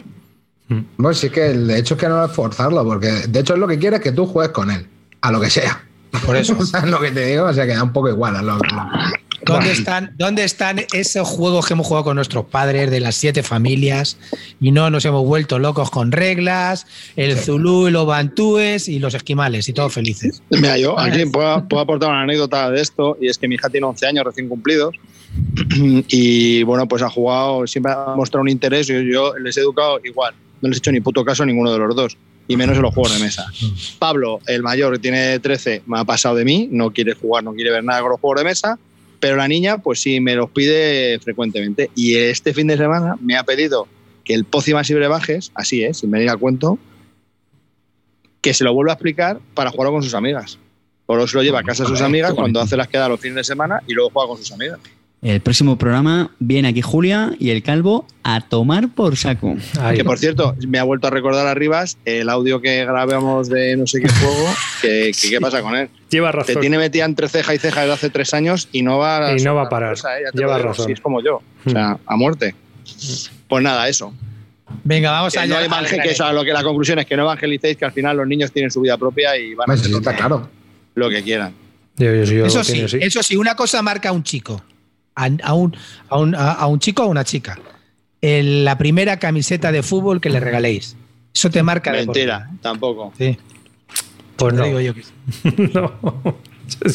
Por lo menos yo te hablo de mi experiencia. Bueno, O sea, pues nada, probar la experiencia. Regalarle una del Albacete, me haréis favor. Lo, hacéis lo- todos- lo- lo que, lo que marca, lo que marca la vida de una persona es eh, nacer, abrir los ojos y verte a ti. Eso debe de ser terrible. bueno, Bueno, venga, vamos venga. al grano, chicos, que quiero juegos. Oye, Quiero- Ama- Amarillo no ha hablado de nada, ¿no? Nah, yo- bueno, a ver, es que me lo Wow. pisáis todos, cabrones. Pues dale, venga, amarillo. Venga, eh, el otro día tuve la oportunidad de probar el Rayas of the Ganges, ¿vale? Un juego de, que ya tiene un tiempo, de... Rayas, rajas. ¿Qué rayas? Rayas las que te metes por la noche. bueno, bueno, a ver, bueno, Rajas, el Rajas. El- es que queda mejor, bueno, sí, como sea. Los Rajas del Ganges, ¿vale? Creo que publicado por Devir en castellano, ¿puede ser? Sí. Sí, vale. Bueno, pues la verdad que iba con cero expectativas, como siempre que juego algún nuevo euro, ¿vale? y para mi sorpresa, el juego me voló bastante, ¿vale? Porque creo que, que la verdad que se le ven bastantes opciones estratégicas, o sea, o por lo menos esa impresión me dio. eh, porque hay bastantes casillas que te dan distintos poderes. El juego tienes que ir gestionando como una especie, tienes una colocación de trabajadores que además tienes que tener una, una gestión con dados y a veces pues aprieta el poder conseguir los dados para, para poder seguir comprando los setas que puedes poner en, en tu tablero, toda la historia, pues puedes ir, eh, tienes un tablero personal donde vas a ir construyendo también pues tu, tu reinado y tal, y esas setas las tienes que comprar de- en el tablero y, y todo muy bien integrado. Y además creo que el- el- el- la forma de puntuar de ese juego me gustó mucho porque en realidad lo que tienes que hacer, tienes un track de fama que va en un sentido y tienes el track de dinero que va en otro sentido. Entonces, pues tú mientras vas construyendo pues tiendas o haciendo comercio o cualquier historia o el mercado y tal, pues tú vas ganando o pasta o si vas construyendo edificios vas ganando fama. Y tú lo que tienes que hacer es que esos tracks en un momento determinado, mientras vas pasando las rondas, se crucen. Y los puntos que vas a sacar va a ser el, el decalaje que haya entre los dos, es decir, eh, la diferencia que hayas conseguido cruzar. ¿Vale? Pero un mecanismo curioso que tiene es que creo que no termina ni la ronda. Es decir, en el momento que uno cruce y maximice, se pone el trabajador que tenga cada uno y ahí se acaba el juego. Entonces tienes que estar muy pendiente de que no te puedan quitar la victoria en la cara al final. ¿eh? Eh, y, la verdad que ese mecanismo de puntuación me resultó bastante chulo.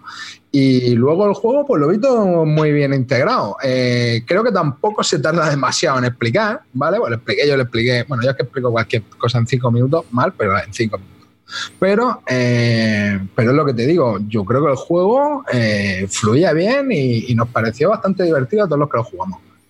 Así que para mí, Va- Bueno, para amarillo, tío. Eh, amarillo. una pregunta, una pregunta.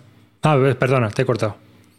Te lo voy a pedir por favor. O sea, me estás diciendo que este, que es un euro normal, normaluto, que no destaca de nada del montón, y mira que tiene un montón de cosas que me podría gustar, como la gestión de dadetes y tal, y que a la tercera partida se te hacen todas exactamente igual, y que la estrategia tampoco es muy, muy, muy grande, porque al final todo el mundo va lo mismo, y, y no te gusta el anacrony, ¿por qué no se va usted a tomar por el eso no sé. Porque, este porque este le jugó a las 5 de la tarde y el otro a las 12 y media. Claro, tío, es que- Puede o sea, es ser, que- puede es que ser. vamos, tío. A ver, yo lo he dicho en el Anacrony, no es que empezáramos a jugar a las doce y media, chavales, a las doce y media empezamos a destroquelarlo. Faltaba la explicación y empezar. Creo que empezamos a la una y media. Pero. Dime, dime, Calvo. Bueno, eh, este es un juego que salió en Essen 2017, que eh, es un juego que fue de los que más hype tuvieron, eh, pre-Essen. De hecho, yo lo tenía en mi wishlist y acuérdate, Carte, que fuimos a verlo, estaba en un stand, muy bonito y tal. Pero luego es que ha pasado totalmente desapercibido. Sí es cierto que tenía una puntuación bastante curiosa, pero lo que dice Clint, que ha pasado, o sea, es que no tiene nada. Yo no lo he jugado, ¿eh? pero por lo que he leído es que al final nada, o sea, se ha evaporado ese, ese hype que tuvo por, por componentes, por tema, yo que sé, por esa eh, eh, por ese ser tan distinto en la, la forma de puntuar, al final es que se ha quedado en nada y hace que sea un juego absolutamente corriente.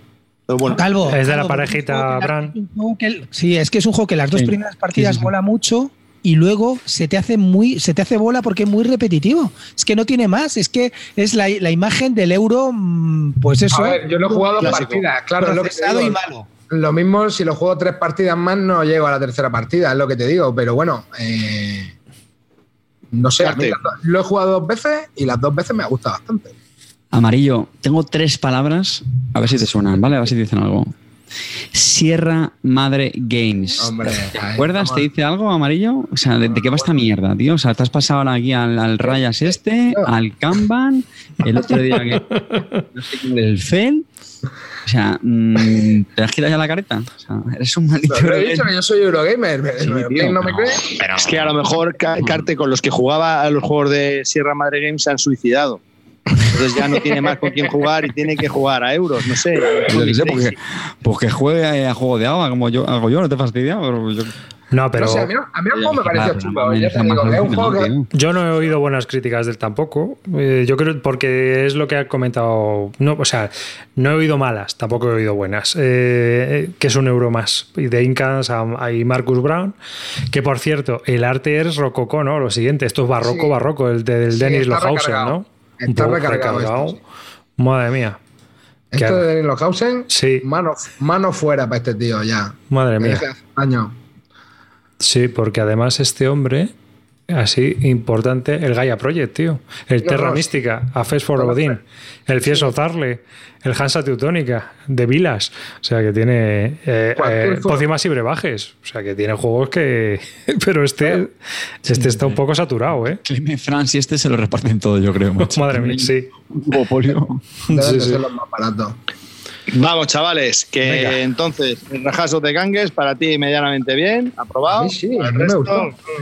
Eh, Clint, tú mano abajo, ¿no? Tú le das un perdón. 6. No, yo, yo- este, este es un claro ejemplo mío de 6. Que se puede jugar. puto- que se puede- Aquí tenéis un puto 6. para mí Oye, seis pues, tío, jugar, está- No lo pido. Está el. Está el 181 en el el ranking. esto, ¿no? 181. Bueno, Venga seis, ya. seis. Sí, Pues sí. Me deja bastante Sí, sí, sorprendido. ¿eh? está el 181, lo cual no sé qué pensar ya del ranking de la BGG, que a mí me tiene totalmente este ranking de popularidad, porque ya no, No, sé. pero en serio, en serio, pruébalo porque yo creo que las dos primeras partidas te dejan bastante buen sabor de boca. No sé si luego, como dice Clint, te aburrirá el render del juego rápido, como me pasó con el Puestos a elegir eh, un juego de Inca y Marcus Brown, ¿qué eliges? ¿La polilla tramposa o este? Hombre, la polilla tramposa. ya está, tío. ¿Para qué? Por cierto, hablando, ya sé y Marcus Brand son los de The Village, ¿no? Sí, la, sí. la villa es Eh, un pelo, es territorio Barton, un puto pelotazo y no quiero oír discusiones sobre eso. Es una mierda, pero bueno, vale. Es el único infecta. juego que tienen buenos. Yo quiero comentar algo de Inca de Marcus Brandt. Me compré un juego que es un Legacy, a mí los Legacy me flipan, que se llama Rise of Queenstate. Lo tengo ahí, lo he abierto hoy, a ver si empezamos la campaña mañana, que no creo. Y he flipado. Pero este es el de los. Este es el de la. El del sí, el del desatascador. Hostia, tiene un pintón, la caja viene, te lo, es como si fuese todo un secretismo absoluto. O sea, es como un Charterstone, pero bien hecho. O sea, tiene, vamos, una, una producción brutal. Tengo unas ganas de, de empezar que tiene los dadetes, le vas poniendo lo que tienen en blanco y le tienes que ir poniendo pegatinas a cada dadete y en función de lo que sea, y a, a medida que vas avanzando van evolucionando tus dados. Vas quitando una y vas poniendo otra pegatina y, y es una evolución de muchas partidas, una- construyendo una ciudad entre los cuatro, es competitivo. Cada uno va en una época, tienes que ir avanzando épocas. Si no la pasas la época, te quedas en época. Bueno, mm, me ha flipado un montón y bueno, pues, eh, pues ahí está. No sé. Yo de, ¿Cuántas Tengo mucha partidas? fe en este juego. Inca y ¿Cuántas Marcus hay que darle? Tiene, tiene, Legacy dice que ha echado 20. Jugar. Madre mía. No, no, Legacy hablaba bien de este juego, ¿eh? Decía que Bueno, estaba muy bien, dice que Legacy habla bien de todos los juegos. Ya, ya, ya. Yo estuve, estuve con él el domingo y me lo Pero la, la ha dejado votando amarillo, ¿eh? Y me dijo La ha dejado votando. No, pero Legacy ha probado varios Legacies y, este ha sido el que más le ha gustado, con diferencia. ¿eh? Porque lo ha probado ahora. Cuando pruebe el próximo. Oye, una será- cosa, vuelvo, a- vuelvo a, a cagarme en el sistema la- Legacy. No puedo con él, tío. Ayer estoy jugando a la Eons End Legacy, terminándolo, odio el sistema. Ya desde ya mi más profundo rencor a pegar pegatinas en los reglamentos, a pegar pegatinas en los tableros, mi más profundo rencor a poner pegatinas sobre, sobre los personajes. Me he pasado la vida con el Lions Legacy pegando pegatinas, metiendo tal. Luego cuando dejas una partida a medio, luego nunca te acuerdas. Es horrible el sistema Legacy. Para mí, un infierno. A partir de ahora, todo lo que se llame Legacy, voy a huir de él como huyo de los juegos de subastas. No puedo con él, de verdad. Ions, el Legacy Ions es un juego que me flipa, que todos he hablado mucho de él, ya lo sabéis, incluso este juego está bien, pero es un infierno. Lo de las pegatinas, rompe aquí, ahora sale este personaje, abre este sobrecito, te pasas todo el rato abriendo sobrecitos.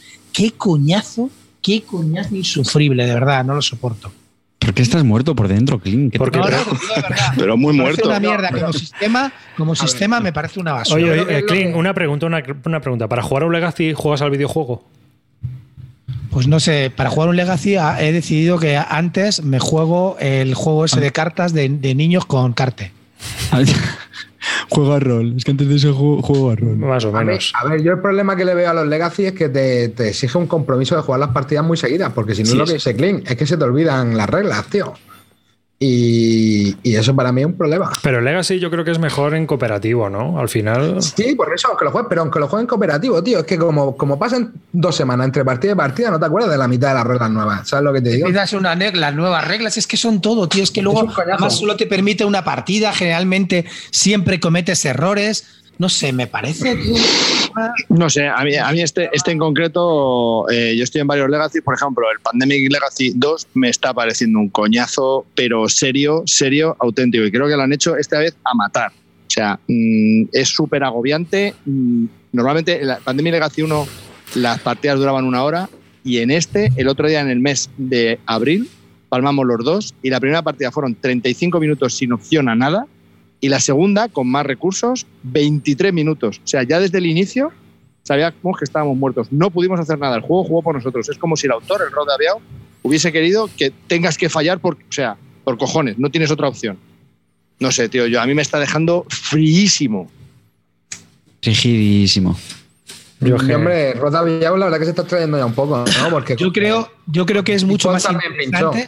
Claro, creo que es mucho más, inter- más que interesante el tema Legacy, el tema que están sacando de campañas, ¿vale? Yo Es también. decir, Sí, sí, sí, sí, sí, sí, sí. Eso mucho más. más. interesante, mucho más. Es decir, en una campaña, bueno, te puedes comprometer o no, no te cambian reglas, no sé, o puedes ir un poco tocheando el personaje. Eso me parece mucho más interesante que estar poniendo putas pegatinas que tenemos ya ses- 40, y 40 tantos años cada uno para seguir abriendo sobres y poner pegatinas, tío, de verdad te lo digo. Yo Jedinka y Marcus ¡Ay, un Brown- sobre sorpresa! ¡Un sobre sorpresa! Venga, voy a poner una pegatina del tablero. Lo-. Lo que más me ha gustado han sido los exit, pero vamos, y son pasatiempos, o sea que fíjate. Nada. Pues nada, vamos para adelante. Venga. Vamos, segunda ¿Puedo hablar ronda. de uno? Puede ¿Puedo hablar por supuesto. Spirit Island. Ole. Cooperativo. Venga, otro. Venga, Venga. Clint, que se le tengo ganas. Dale, caña, Venga, Clint. venga. ahí, véndemelo, véndemelo. Que también ha salido en español, por El Arrakis. Spirit Island, eh, que ha salido por Arrakis. Eh, Arrakis, aquellos que nunca se mojan, es decir, ¿cuándo va a salir el juego? Nunca te dicen cuándo, no lo sé. A, a Claro, mí me luego- parece bien. A mí no me parece bien. A mí sí. Sinceramente, creo que hay que mojarse. Luego hablamos de SD y tal, todos los palos que le han llevado. Pero los tíos se mojaban, va a salir. Bueno, tal, al juego, que hoy vamos a Ah, hablar de juegos. por tal, pero yo soy más de que los que se mojen. A mí me gusta que la gente, ¿cuándo va a salir? En octubre, si no se retrasa, o en diciembre, saldrá cuando esté. Eso me recuerda a aquella famosa frase que cuando va a salir el Through the Ages, estará cuando esté. Eso no me gusta. Así es que desde ya te lo digo, no. No, me- no comparto esa filosofía. Que a vosotros os parece bien, genial. Pero A yo la sí. comparto. El estará, el estará cuando esté no me parece bien. Eh, porque así nunca te mojas. Bueno, venga, al Bueno, juego. pues así te ahorras luego que te. ¡Arriba! tío. Vamos, Bueno, por eso, arriba, por eso Clint. le, le da caña a la gente que, como yo, que, que- que le gusta a la gente que se moja. Vale. Eh, cosas que te iba a decir, que el juego está bien, es un juego cooperativo eh, en el que tienes varias, varias mecánicas. Combinas los combos de cartas, cada personaje es diferente, tiene un tema muy, muy interesante y es que eh, aquí somos nosotros la isla y tenemos que echar a los invasores, que normalmente son los colonos y los que construyen ciudades y tal. Eso la verdad que le da un poco la vuelta, es una cosa que hasta ahora habíamos visto poco y la verdad que me parece bastante interesante, ¿vale? Entonces, esto de que seamos espíritus de la isla y que además dentro de la isla hay unos pobladores que se llaman Darham, creo Durham, no me acuerdo cómo se llama, que son los de las setitas estos que ponen ahí, que son los que tienes que ayudar, que son los nativos integrantes de la isla y y nada, hay que echar a los invasores. Y la verdad que siendo espíritu, pues cada espíritu es asimétrico y tiene unas cartas que, con las que empiezas y luego que puedes ir mejorando eh, de, una, de, un, mazo común, ¿vale? Hay dos tipos de cartas de mejora, las mejoras flojas y las mejoras más fuertes. Y a partir de ahí tienes que buscar combos entre, y sinergias entre los, entre los espíritus para poder echar a los, a los habitantes de la isla. Así es que el juego temáticamente está muy bien y la verdad que te da, mm, tiene un pequeño problema para mí y es que produce mucho AP. La verdad que tienes que pensarte mucho tu turno, tienes que, no sé, pues eso, que hay, tantas posibilidades, tantas combinaciones, ponerte de acuerdo que, genera un poco de AP pero el juego está bastante, bastante interesante. El otro problema que también que le veo es el tema de rejugabilidad. Puede tener muchísima, pero me aburre un poco volver a seguir jugando así, enlazar varias partidas seguidas. Hay otros que me pican más y este no. Este me apetece jugarlo de vez en cuando y me gusta mucho, pero uh, enlazar partidas seguidas me parece un poco más, no sé si porque te duele mucho la cabeza de tanto pensar o lo que sea, no me apetece tanto. Pero en general he, visto que es un juego que funciona bastante bien, también funciona muy bien en solitario, puedes jugarlo con un solo espíritu o con, con varios, más de, más de dos no lo aconsejo porque sería la locura. Y casi con dos, también se puede jugar. Y ya te digo que, que, es un juego muy interesante. Mm, para mí le falta un poco un toque final que te dé un poco más de historia o que, o que te haga algo más, no sé, me, deja un poco de frío para repetir mucho más, pero eh, es un, siete y medio sólido, no llega a 8 para mí. me jode que tenga tanto, tanto, tanto puntuación en la BGG y todo el mundo esté tan hipeado con él. A mí me parece que es un muy buen juego, pero no me, no me parece un top. Mi opinión. Eh, yo tengo este juego, eh, me lo prestaron, lo jugué, dije que no me lo iba a comprar y me lo he comprado clásico, clásico yo. Eh, ¿Qué me parece este juego? Bueno, varias, varias cosas. Una, eh, es un gran solitario porque es modulable. Me explico. Tiene varios espíritus de entrada y son de nivel fácil, medio y difícil. ¿Qué quiere decir? Que coges un espíritu de nivel fácil y te pones a jugar. Y luego, con, quitándole un montón de cosas, te lo dice. O sea, es muy escalable, ¿no? Es modulable, escalable, como tú quieras decirlo que lo vas pasando y ves a pues coges un espíritu medio o si no uno difícil. Si no, algo que venga con la isla, que vengan con una gente. Y si no, además tienes enemigos, que ya es para complicarlo. Y esos enemigos encima con niveles. Y tienes varios enemigos. O sea, tienes juego para una vida. Problema, que sigue siendo todo el rato lo mismo. Para mí sigue siendo todo el rato lo mismo. Y es muy opaco. Hay un momento en la partida en el que se empieza a llenar todo el tablero de cosas y es frustrante absolutamente, porque tiras, tiras la toalla y dices, es que no puedo, con mi espíritu es imposible que yo llegue a hacer todo esto. Y aún así, ganas, porque a medida que vas metiendo miedo, van saliendo unas cartas que te ayudan un poquito, pero las condiciones de victoria van cambiando y cada vez son más leves la condición de victoria. Entonces, es un poquito raro, este concepto es un poquito raro y de repente dices, anda, coño, si he ganado, si ahora mismo si quito este peón de aquí, he ganado. Y está todo el tablero petado. Pero como tiene varias condiciones de victoria, pues se van liberando cosas. Al principio no tiene que haber nada de los enemigos. Luego es, no tiene que haber eh, una de las cosas. O sea, solo pueden quedar dos. Entonces, claro, al final, mm, pues las condiciones son muy fáciles, a no ser que se te llene muchísimo, muchísimo. Hombre, a ver, claro. Jugarlo con dos espíritus, Jugarlo con dos espíritus lo veo complejísimo, porque tienes que tener tal dominio de los espíritus y lo que comban entre ellos, que es dificilísimo. Jugarlo a dos lo veo bastante bien, con dos personas quiero decir, porque es bastante compenetrable, pues hay muchísima comunicación y puedes pasar un rato muy entretenido. Eso sí, duele la cabeza. Otra cosa es lo que decía de los de las ayudas eh, de las cartas menores y mayores, es que también por cada espíritu te viene una cartita la que te dice, si no quieres pensar, eh, qué cartas puedes ir mejorando en, en, el, en, o sea, numeradas, ¿no? ¿Cuál te va a entrar primero, cuál te va a entrar segundo, si no quieres pensar, si no quieres hacer un draft. Entonces, bueno, pues esto ayuda bastante, sobre todo al principio de las primeras partidas que estás absolutamente perdido. Entonces, pero al final, ¿qué es lo que pasa? Que es siempre lo mismo, o por lo menos lo que parece. ¿eh? No sé si con los enemigos será, habrá otra cosa distinta. Pero al final es limpiar la isla. Da igual que cojas un espíritu, otro, te da, al final es siempre lo mismo, es liberar la isla. Entonces, pues me pasa lo que a Clint, que juego una partida y ya no lo quiero jugar más. Entonces, me parece muy buen solitario, pero es un solitario para mí, con todos los que tengo. Entonces, Pero no, tiene- no tiene escenarios también. Sí, pero son como enemigos. Yo no los he probado, porque claro, esos dicen que es el nivel más alto que hay. Y bastante tengo yo con los primeros como para ponerme con otras cosas. Por eso lo quiero aguantar y quiero seguir jugando para darle menos con los enemigos, a ver si cambia y a ver si cambia la forma de jugar y puedo dar otra opinión distinta. Pero hoy por hoy me parece que todo es muy similar. Pero tampoco quiero dar una opinión muy en firme porque me faltan muchos módulos por probar. A ver, es que es lo que te digo, que el juego este no te lo acaba. Yo vi la cantidad de espíritus que traía y es un locurón. O sea, entre eso, la, eh, la dificultad escalable y tal. Hombre, sí que es verdad que lo de las condiciones de victoria, a ver, tampoco te vayas a celebrarlo a la fuente del pueblo, hermano, si has ganado nivel 3 por matar exploradores. Porque eso hay una carta del, del relámpago del que te lo hace, te lo limpia todo. Casi, casi, pero es lo que te iba a decir, que... Para mí es anticlimático, yo estoy de acuerdo con Calvo, es muy anticlimático, es decir, que cuando ya vayas metiendo miedo, eh, ya solamente con que no haya exploradores y poblados, Claro. yo las dos victorias que he conseguido han sido así. Así, así son las mías. Mis tres No hay, victorias. no hay exploradores, no hay poblados ni exploradores, victoria. Mm, No sé, tío. A mí eso se me queda. um, eh, está bien. Ya te digo que lo que más chulo, a mí lo que más me gusta es el conveo de cartas. Me lo paso muy bien. Eso está guay. Cartas, lo, cómo, cómo es Ah, cada personaje, está muy chulo. Pero me falta chicha para la partida. Me falta ganas de volverlo a jugar. No me entran ganas de repetir. Y mola que parece que cuando va, que tiene la cosa enfocada, que dices, va, venga, aquí vamos bien, y de repente, fa, fa, fa, fa, fa, y se te monta un mierdero ahí, te sale una carta de esas dobles, tío, que tienes que poner eh, historia en todos lados. Y claro, el rollo es que la, la epidemia esa, pues si vuelve a salir una ahí, es como que, ¿no? La devastación, ¿no? Se extiende. sí. Y entonces se te peta el tablero en un momentito de, de historia. A ver, a, ver si lo, a ver si lo explico bien. A mí el concepto que más me, me atrae, pero por contra me bloquea absolutamente, es que tengo que pensar este turno y muy importante, el siguiente turno. Sí. Porque hay unas cartas de enemigo que se van poniendo y te dicen cuáles son las que, las que se van a presentar y dónde van a construir.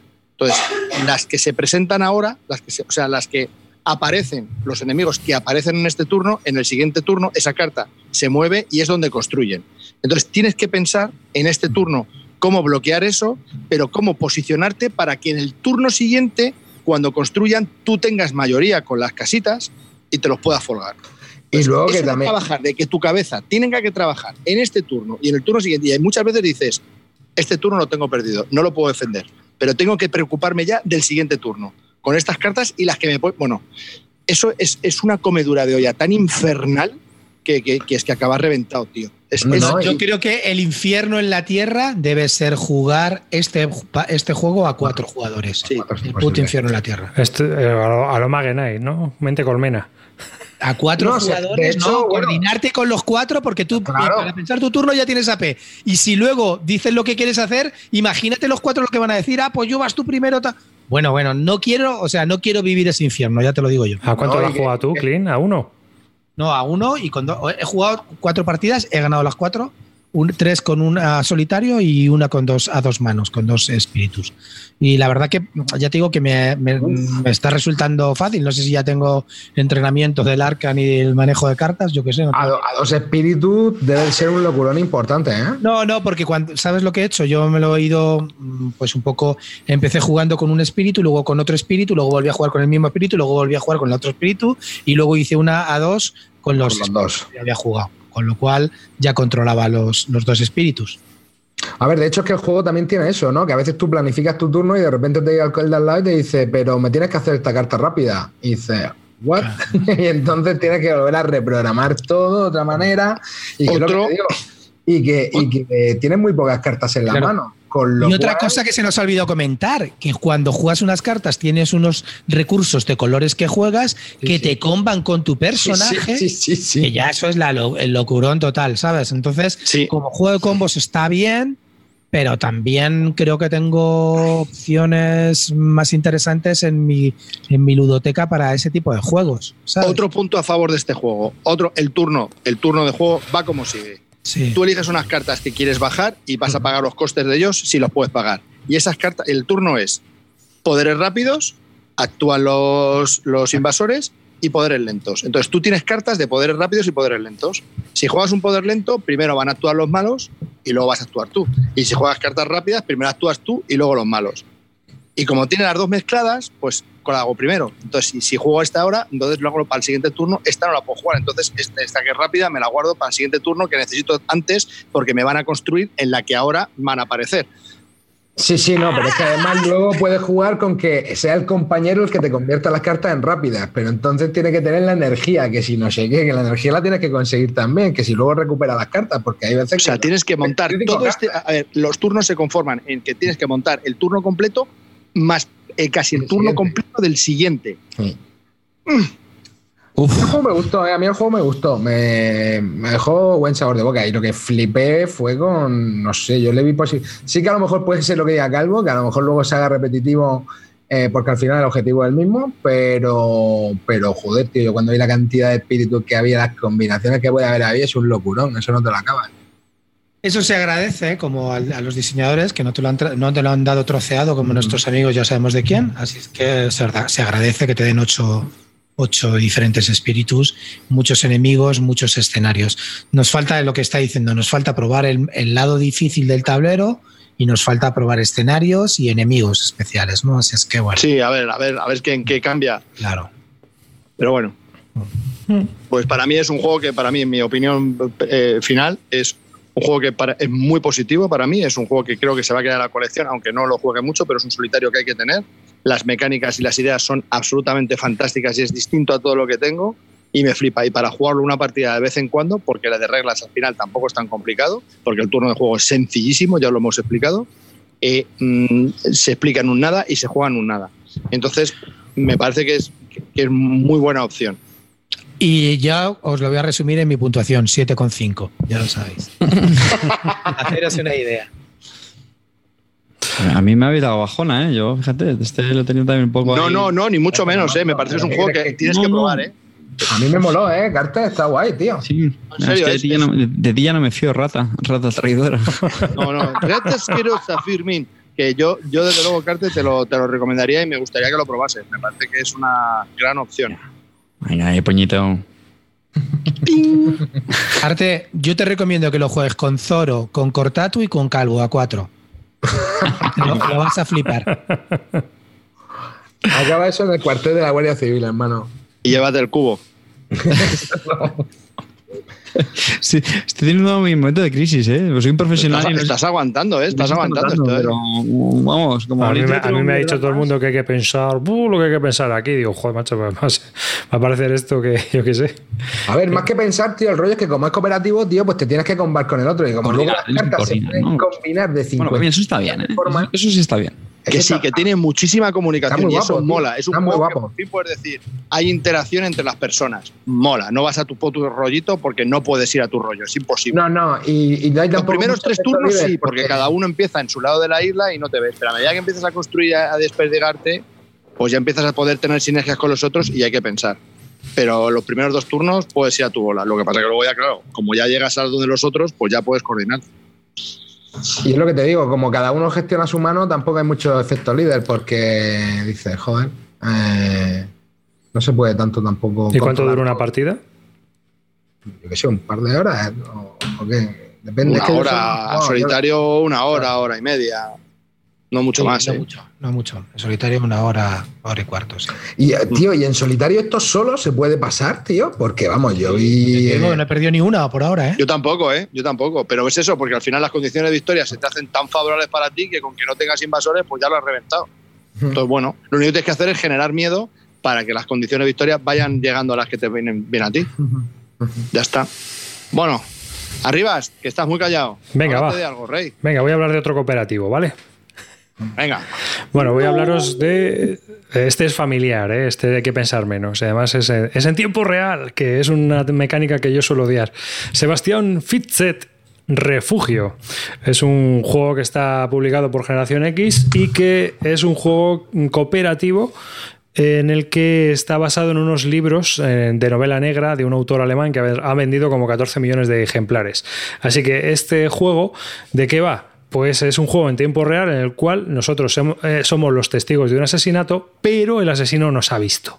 Así que tenemos media hora para conseguir eh, salvarnos, mientras el asesino nos persigue por distintos escenarios.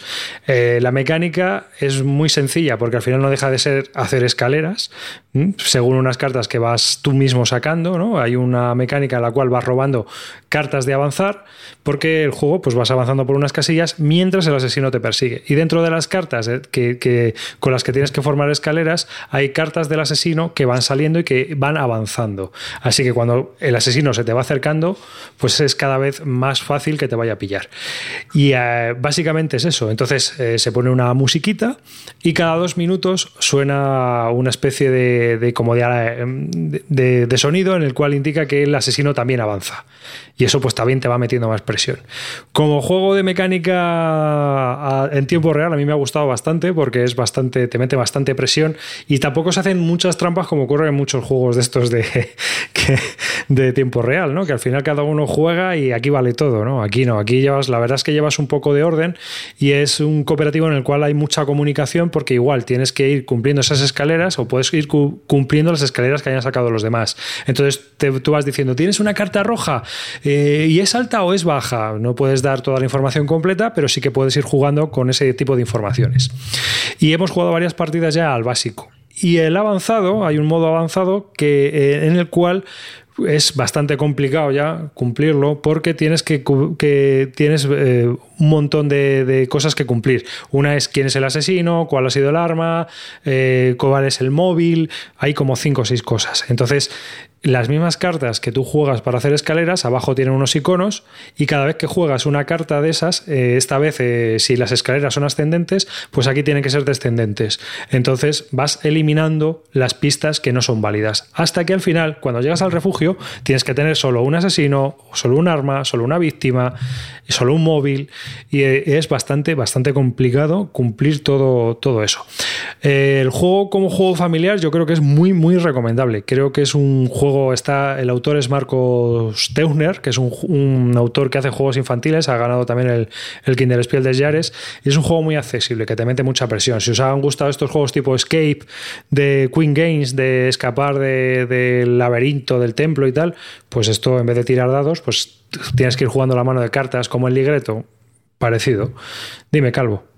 ¿De hasta cuántas personas es? ¿Reglas? ¿Es familiar? Es familiar. Eh, Puedes jugar con cualquiera rejugable a tope, porque cada partida al final no deja de ser, pues eso, unas que tienes que hacer escaleras. Así que todas las partidas van a ser distintas. El asesino te puede pillar en el puerto. Es fácil de. Es muy simplón, muy simplón, muy simplón. Es decir, tienes que cumplir las cuatro reglas que tiene y estar pendiente un poco de cuál es el mantenimiento del juego para que se vaya cumpliendo. La, mayor pega que tiene para este tema familia, que obviamente esto no es un territorio barto, no llega ni a 6 de clean, eh, ya os aviso, porque es que hay que al final hay que diferenciar así, ¿no? Es un juego que juego con Pablo, ¿no? Además mola mucho porque él se pone ¡Que me estás poniendo nervioso! pues digo, venga, juega ya la amarilla, juega ya la carta, ¿no? Es, muy divertido jugarlo con, los niños. Y, lo que os iba a decir es que dentro del juego hay una pistola que viene con un código QR que teóricamente tú la escaneas y te lleva un archivo de la música. Pues aquí no, aquí Generación X la ha cagado, para variar la editorial la ha cagado, y te lleva a la página del producto. Pero el audio de música música, yo no veo dónde diablo se reproduce ahí. Al final tienes que buscar en Google eh, Sebastián Fitchett, Safe House en inglés, Music en alemán, para que te vayas a la página del juego en alemán y ahí tienes la musiquita si la quieres poner desde el móvil. Si no, viene un, un reloj de arena que cada dos minutos pues digamos que has cubierto una ronda. Cuando has hecho las 15 rondas, se acaba el juego. Si en media hora no has llegado al refugio, el asesino te ha ganado. Es decir, tú ya has acabado tal. Y si juegas en avanzado, si no has descubierto todas las pistas, solo una de cada, pues también has perdido. Eh, ya os digo que es un juego muy accesible, pero muy tenso, muy frenético y muy en tiempo real. No es de deducción, o sea, es, al revés, es tipo inducción, ¿no? Tienes tú que llegar a la conclusión jugando las cartas que debas para llegar a la conclusión final. Y la verdad es que está muy entretenido. Es un juego muy chulo para jugar en tiempo real, casi un party y mola, mola mucho. A mí me, yo me lo estoy pasando muy bien jugando con él. ¿Mm? ¿Alguna preguntilla? No, ¿Has jugado arriba al 5 Minute Dungeon? No. No. es que también se parece un poco, yo lo estuve probando en casa de Blacky, también es un juego así que también es en tiempo real, cooperativo, pero bueno, este, este que has dicho parece que tiene más, más juego, porque el otro es más de ir tirando los iconos que necesitas y este con este vas a hacer la escalera y pedir las cartas, pues suena también. Y luego los componentes mola mucho, porque mm, es un libro que se va abriendo, se va desplegando y van saliendo como las páginas, cada escenario es totalmente distinto. Entonces, los componentes también están muy, muy, muy chulos y, eh, se ve un juego ahí que, pues tienes una cabaña al final que sale como un pop-up de los cuentos. La verdad es que con la producción lo han clavado.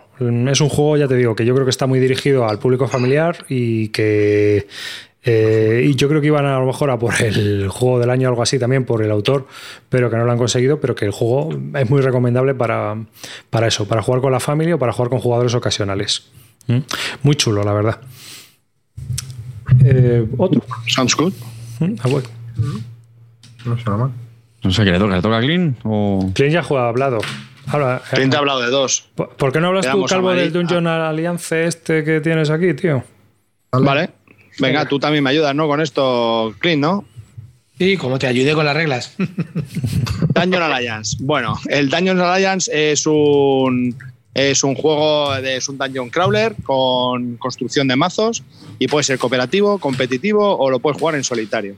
La verdad es que tiene como muchos módulos dentro de la caja base en la que te indica, pues bueno, el autor la verdad que te, cuando te lees las reglas te explica que, puedes utilizarlo como tú quieras, que normalmente son cuatro rondas, pero si lo quieres hacer más fácil, pues que sean seis, o que no juegues con las quests primero, o el modo campaña todavía más complicado, que el, post final que no lo utilices, bueno, que te va diciendo que un poco que lo utilices como tú quieras viene, eh, tienes que jugar con de los 16 eh, personajes que vienen, héroes que vienen, pues tienes que elegir cuatro. Ahí también te viene un reglamento especial donde te dice para tus primeras partidas que cuatro eres elegir porque te van a ir con bando. Y esos héroes te dan tres cartas, cada uno te da tres cartas que te van dando unas, unas, unas acciones que te puede hacer tu personaje. Entonces, eh, el juego son cuatro rondas y en cada, cada ronda vas a activar tus personajes una vez. Y una vez los activas, ya dejan de ser activos. Y la ronda es como sigue Activas tu personaje, se activa uno de los malos. Activas tu personaje, se activa uno de los malos. Cuando lo has hecho cuatro veces, se acaba la ronda.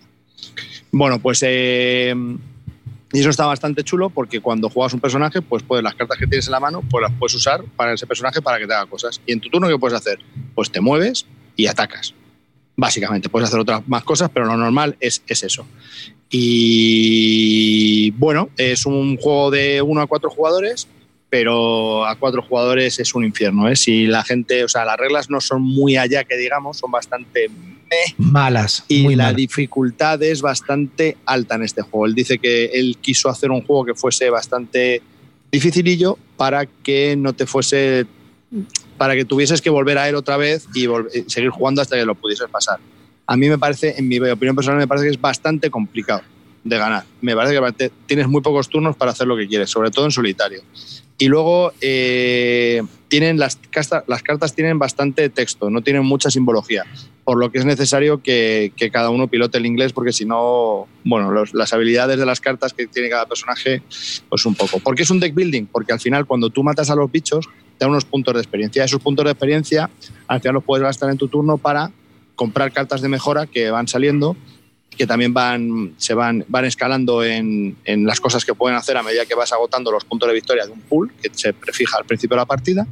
Y esas cartas las vas incorporando a tu mano y te puedes. Lo que pasa es que hay un requisito que es, al menos la carta que compres la tiene que poder usar uno de los personajes que lleves. O sea, no la puedes comprar porque sí. Entonces, esa carta que compres puede ser universal, que la pueden utilizar todos, no son la mayoría. Pues no si es un universal, pues no va a tener unos poderes muy chulos pero eh, si lo utilizas para un personaje en específico porque tenga la simbología que te permita a ese personaje utilizarla, pues, pues va a combar con ese personaje y mola. Entonces, esa parte del deck building mola, porque al final vas mejorando cartas y está muy chulo. Eh, y básicamente es eso, lo que pasa que, claro, mm, pues no es fácil, pues no es fácil porque en cuatro turnos no te da tiempo a descubrir todo el escenario y a matar a todos a todos los malos, no te da tiempo. Los malos tienen la IA para jugarlo en solitario es bastante chula, tiene unas cartas, un mazo especial para, para ello y la verdad que está muy chulo. Y, y, son bastante potentes y tú empiezas como con muy poca fuerza y con muy pocas habilidades y es muy complicado tochearse en el tiempo necesario para poder matar a todos los bichos. Y los niveles de los bichos, al final tú vas sacando los setas para ir configurando el escenario y esas losetas pues tienen nivel 1, nivel 2 y nivel 3. Y esas losetas también lo que te dicen es qué bichos van a salir en ellas. Y cuanto más nivel tienen las losetas, más nivel tienen los bichos y más hostias te meten. Entonces es complejo. Luego le puedes añadir los quests, que son como objetivos dentro de la partida. Si ya de por sí es difícil matar a los bichos, si encima tienes quest, que hay como tres niveles de quest, pues tienes que conseguir unos requisitos para activar la quest, para que esa quest se ponga en el tablero y luego tienes que vencer al quest, que eso también tiene narices. Y luego encima están los monstruos finales, por si te queda, por si has tenido poco ya con todo esto que os he contado, encima puedes tener la opción de jugar contra un monstruo final. Qué bueno. Y luego también ha incorporado las expansiones, que yo me lo he pillado con las dos expansiones, un modo campaña, que todavía no lo he probado, pero dicen que está muy chulo y hace que el juego ahora es cuando tenga sentido. A mí el juego en sí, al principio me parece que tiene sentido, no lo he probado con las campañas porque no he podido conseguir ganar ninguna partida porque me parece complejísimo, pero bueno, me tengo muchas ganas ya de probar las campañas simplemente por ver cómo, cómo va, ¿no? A ver si, a ver si cambia mucho, mucho el juego. Clint, cuéntame. A ver, eh, varias cosas. Primero, el juego para mí creo que fundamentalmente, um, vuelvo a hablar, eh, volvemos al tema del Spirit Island, es para uno o para dos.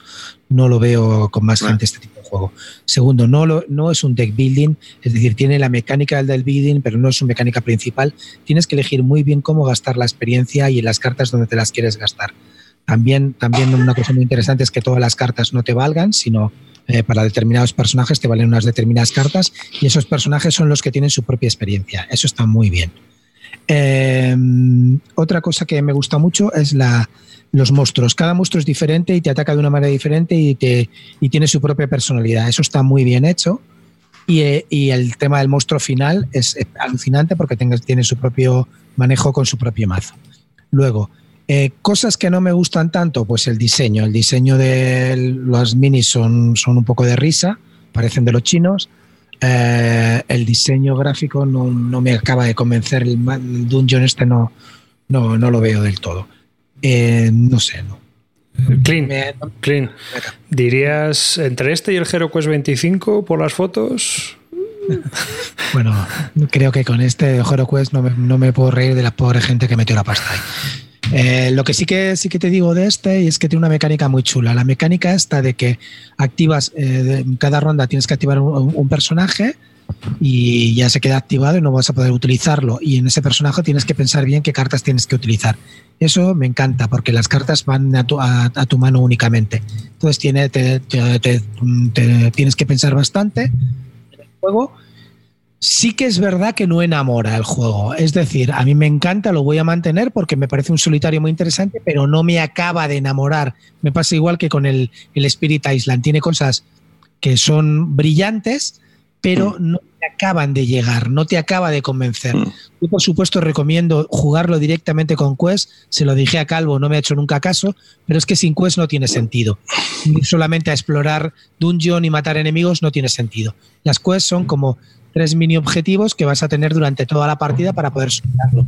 El primero eh, es más fácil, el segundo un poco más difícil, el tercero más complicado. El tercero siempre es matar a un bicho final. ¿Cómo vas a meterte en un dungeon sin matar a un bicho final? Pues Calvo lo sigue haciendo. Luego la primera, pues puede ser cosas de explorar todas las habitaciones, dos o tres habitaciones azules, o entrar aquí y hacer no sé qué, abrir tantas puertas de una manera determinada. Eso es que si no, no tiene sentido jugarlo. Si no tienes eso desde el principio, pues el juego no tiene gracia y Calvo lo sigue jugando sin gracia para mí. No, por mucho que he tratado de hacerlo, yo tampoco lo he podido superar, pero bueno, llego al monstruo final, me paso las dos primeras quests y en el monstruo final pues me da las del pulpo, porque me falta pillarle el truco. Me gustaría poderlo jugar la campaña, que es lo que ha hablado Calvo, que dicen que es lo que mete la chicha total y le da más sentido al juego. Pero ya te digo, no lo juego más porque pienso que está bien, siete y medio, chicos, pero no me llega a enamorar. Ya está. Yo estoy también un poco con Clint, me pasa, creo que es un poco, a mí en sensaciones me, me apetece jugarlo más que el Spirit Island, que son dos juegos distintos, totalmente, pero que este sí me, me, me, apetece darle otro meneo al Spirit Island, le juego y ya como que quiero olvidar un poco y al, por al tiempo lo vuelvo, pero este sí que me apetece jugarlo más frecuentemente y lo a mí lo que me mata es esa dificultad tan extrema que es que a mí me cuesta ver mucho los juegos, ¿vale? Eso, es, eso va por descontado. Por eso lo quise jugar el otro día con Cortatu a ver si me enseñaba algo que ya a mí se me estaba escapando. Me pasa mucho contigo, Carte, que alguna vez te lleva un juego para que me para que me digas la clave o algo, porque es que yo soy muy ciego en estas cosas. Y tampoco lo y a Cortatu, a Cortatu lo jugaste sin Quest otra vez. No, no, Volviste a con hacer. Quest, con Quest, jugamos con Ah. Quest. Pero dijo, dice, esto es complicadísimo, si es que no, no tienes turnos ni, ni y ya dos, o sea, con dos personas, o sea, con ocho héroes. O sea, es que es, im- es imposible. Oye, Encima, como cada uno empieza en un lado del dungeon, pues mm, hasta que puedes tener sinergias entre los personajes, pasan varios turnos. Es, es como muy complicado. Ah, otra cosa muy importante de esto, los personajes tuyos tienen vida, obviamente.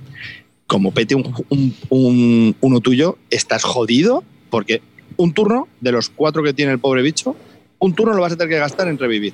Y solo puedes mover, no puedes hacer nada. Y es que ese turno es totalmente tirado. no- y los otros, como tienes de los cuatro personajes, tienes uno que está cojo, pues le van a calzar todas las hostias a los otros tres. Entonces, en el momento que caiga uno, van a ir cayendo paulatinamente los demás. Y es como. Ya, Para mí, generalmente, este juego ni a dos ni nada. Esto es un juego de solitario, sinceramente. total. Ah, No, al hilo de eso, iba a hacer una, una reflexión muy gratuita y, barata eh, que me está llamando la atención en, el programa de hoy, que joder, salió varias veces el tema del número de jugadores, que muchos juegos que estáis diciendo no lo veis a más jugadores Ya de te digo, dos, parece un especial solitarios. Sí, sí, yo no sé si, sinceramente, lo, lo digo, vamos, sin troleo y como reflexión, ¿eh?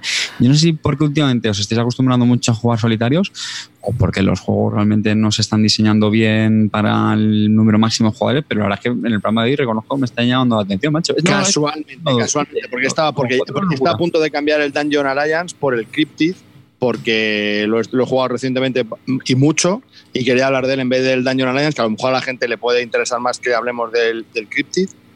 Y, y- el Cryptid es un juego que es mm, para 3-5. No hay más. O sea, no, no, es casualmente yo creo que Clint y yo hemos hablado de esto Y luego por, también, por- Carte, que hay ahora últimamente lo que más está saliendo son cooperativos y últimamente casi todo lo que sale son cooperativos. Hay muy poco, bueno, no muy poco, pero que casi, casi estamos viendo mucho, muchísimo cooperativo. Y generalmente el cooperativo se juega en solitario la mayoría de las Sí, veces. No, y que yo lo hemos hablado en otros programas, que al final todos los juegos que tengan el, sol- el famoso solo mode, pues como que es un plus para, para vaquearlo, ¿no? En Kickstarter y esas mierdas. Sí, bueno, de uno en adelante, pues siempre se puede jugar. Y si lo puedes jugar tú solo, sabes que tiene más probabilidad de ver mesa que si tienes que depender. A ver, depende. Hay mucha gente que no es es fan de los juegos en solitario. Yo sí, a mí me flipa. Y eso de estar yo solo y encima que tenga un modo campaña, hasta luego. O sea, ya me lo has vendido directo. O sea, me da Y igual. tiene Legacy ya, te- y ya si tiene Legacy te tocas. Bueno, ya sí, sí, pero con el juego. Así que. Pero eso soy yo, pero yo creo que soy minoría. ¿eh? No, normalmente lo que la gente es quiere tener un contrincante y enfrentarse y que sea competitivo absolutamente. Casualmente hemos hablado de estos juegos, pero no creo que sea la tó- tónica predominante. Para terminar. ¿lo recomendáis? Probar Yo antes, yo probar antes de, de comprar. Sí, ser. mí- Es que es un juego que no sale, es de Quixotic Games, es una editorial muy rara, por eso me lo pillé en el Kickstarter, porque sabía que esto a Europa, si viene, uf, no sé, iba a ser complicado. Entonces me pillé con todo para, para tenerlo yo y luego ya sí eso. Entonces yo recomendaría que lo probases. Sobre todo si lo quieres jugar a dos, me parece bien, pero. O sea, hasta uno o dos sí, pero es que poner la caja de una a cuatro. A ver, yo no lo recomiendo. Es un juego para mí que es un siete y medio. Me apetece jugarlo en solitario, pero no lo recomiendo. ¿Por qué? Porque lo que estamos hablando, esto es una afición de la gente que te pide una recomendación para jugar con sus amigos. Pues esto no lo es. Yo Entonces, tampoco lo recomiendo. si te gustan los juegos en solitario, es una opción que debes valorar porque está bastante bien en solitario. Y ya te digo, no te llega a enamorar como otros juegos en solitario, pero está bastante bien. Entonces, ¿lo recomiendas? No, no te lo recomiendo. No, opciones. Pero mm, si te gustan los solitarios, como estamos hablando, sí te lo recomiendo. Ya está. Si te gusta el Mage Knight y ese tipo de Sudoku, este es un Sudoku también bastante interesante. No Sí. el nivel del Mage Knight, evidentemente, pero, pero sí, estoy totalmente de acuerdo con Clint. Clean, son las horas que son, habla del barras o nos vamos. Venga, el Barras. El. Barras, a mí, eh, eh, el Barra- me está troleando toda la noche arribas porque he colgado, he dicho que ya no voy a volver a llorar más sobre el Barras y he, he colgado unas fotos en mi tweet de lo que he hecho con el Barras, que he, he pillado en mi proveedor habitual que es Chipinazo un inserto 3D para el Barras y me ha hecho además de regalo las aspas de las ruedas famosas que iban mal y me ha regalado unas gotas eh, que también me las he hecho 3D. Con lo cual, ya está. Problemas de calidad ninguno porque está perfecto con ese inserto y, lo, y el complemento que me ha dado va como un pepino. El juego, el juego en general es un euro duro. Es un euro fundamentalmente de colocación en el tablero. Tiene cositas del Terra Mística, es decir, tienes tu tablero que tienes que ir desbloqueando y ganando habilidades. Y luego, pero fundamentalmente es un juego de colocación y de. Según es, me recuerda mucho en ese sentido a, al, al, juego este, al Age ¿vale? Porque si te han jodido con la colocación o si te colocas mal en el tablero, posiblemente vas a estar fuera de la partida. Hay un recurso que es muy limitado, que es el agua, que baja con unas gotas, y si tú no pillas esas gotitas, amigo, vas a estar fuera desde ya. Con lo cual, desde el principio tienes que colocarte bien y no te perdona una mala colocación. Entonces, eh, el mapa es el que es, no tiene, más no tiene más rejugabilidad por las dos caras del mapa, con lo cual hay solamente un mapa y ya pues eh, estoy seguro que con las partidas, yo llevo ya tres, pero con el mayor número de partidas hay sitios mejores que otros, ¿vale? Aunque también depende un poco de la colocación inicial, que hay unos, unos eh, como si dijéramos, unos diques que son neutrales. Pero ya te digo que hay sitios mejores claramente que otros. Y luego eh, lo que le da la rejugabilidad pues son los tableros individuales que cada uno tiene un poder, eh, cada persona, cada país, cada nación que llevas tiene un país, eh, un poder individual. Y luego, aparte de eso, tienes unas, unos como unos presidentes que te dan unos, unos poderes también para la partida. Eso es lo que le da rejugabilidad. Pero fundamentalmente es un juego de colocación y tienes que tener mucho cuidado. Tiene mucho puteo, es muy ingenioso, yo me lo paso muy bien. Al principio pensaba que tenía mucho AP y es verdad que la primera partida puede ser un infierno de AP porque, ojo, lo que has pensado durante tu turno se te puede joder directamente si el otro listillo se coloca en el dique que tú querías o si se coloca en la parte de arriba que en la que hay que pagar y es más complicada y toda tu estrategia se ha ido a la mierda porque te roba en el agua directamente con lo cual es, es, muy interesante. Luego tiene una serie de mini objetivos por rondas, dura solamente cinco rondas. Esos mini objetivos por rondas tienes que mirar también, es un rollo eh, Gaia Project, en que ya sabes que al final de cada ronda pues, se puntúa por algo, pues aquí funciona eso igual. Entonces, lo que, lo que sí que veo es un poco lineal la forma de jugar porque siempre durante las dos o tres primeras rondas se produce poquita energía y luego al final vas eh, chorreando energía, te sobra la energía. Entonces, no sé, me gustaría que. mm, Tengo que probar la expansión. No la he probado y me dicen que con la expansión, que ya te venía incluida, mejora bastante. Entonces, pues no sé, estoy a la espera de expansión, pero por ahora, de lo que he probado, para mí es un 8 bastante consistente y estoy muy contento de jugarlo. Y ya te digo, yo le he dado un 1 por el puto cráneo, pero todo lo demás como juego me parece estupendo. No estoy tan entusiasmado como todo el mundo y he visto por ahí comentarios que hablan del pepino del año. Bueno, mmm, considerando un muy buen juego, pues considero que sea el pepino del año. ¿Cuál considera el pepino del año? Por ahora no lo sé, ya te lo comentaré. Eh, Clint, eh, ¿para cuántos jugadores ha dicho que es? ¿De 2 a 4? Sí, pero brilla Pues, para eh, cuatro. A Brilla 4, para no, a 4. Cuatro reglas, ¿qué tal? Se puede jugar a dos, ¿eh? Se puede jugar a dos, también tiene su poteo, pero bueno, donde está todo el meollo es Ya, el de ya, cuatro. ya, ya. Sí, sí, es un claramente Amarillo, juego de este te va 4. a gustar, ¿eh? Porque este es de No, no. Sí, sí, me han dicho que tiene una que tiene mucha interacción. Yo, de hecho, con esto voy Eh, caliente. Vale, eh, reglas, tiempo de reglas. No, las reglas son bastante fáciles. De, las, las reglas están bien explicadas. No, son un poco largas de leer, pero todo está muy No, pero claro. explicarlas que son media hora. Sí, sí. Yo ya he pillado el truco. Eh, Hay una, lo más complicado es el tema del sistema de producción, que es muy interesante, que también, eh, también ralentiza un poco el juego, porque el sistema de producción es tienes que meter la- los recursos en la rueda y esa rueda va girando hasta que vuelva a salir por donde ha entrado. Con lo cual, esos recursos, los recursos que tienes, no es como en otros juegos que tienes que entregarlos si los pierdes, sino siempre los vas a tener, siempre vas a tener el mismo número de recursos, pero depende cómo gires la rueda de rápida o los vas a tener antes o después. Y a veces eso es clave. Entonces, ese tipo de decisiones son muy interesantes de tomar, no solamente la posición del tablero, sino en qué vas a gastarte los recursos y cómo lo quieres emplear. Si es que, ya te digo, que es un juego que tiene la interacción, es decir, de, de, sobre todo, pues como puede tener incluso un catán, de colocarte bien en el tablero y si no te has colocado bien, pues amigo, prepárate a sufrir una partida de mierda. Ya está. Vale, ¿y tiempo de partida? El tiempo de partida, la primera partida nos duró mucho, nos pareció un infierno. También es verdad que estaba con, ya sabéis, con, con mi querido amigo y la verdad que el titán de la P, Agustín, pero es un puto titán de la P.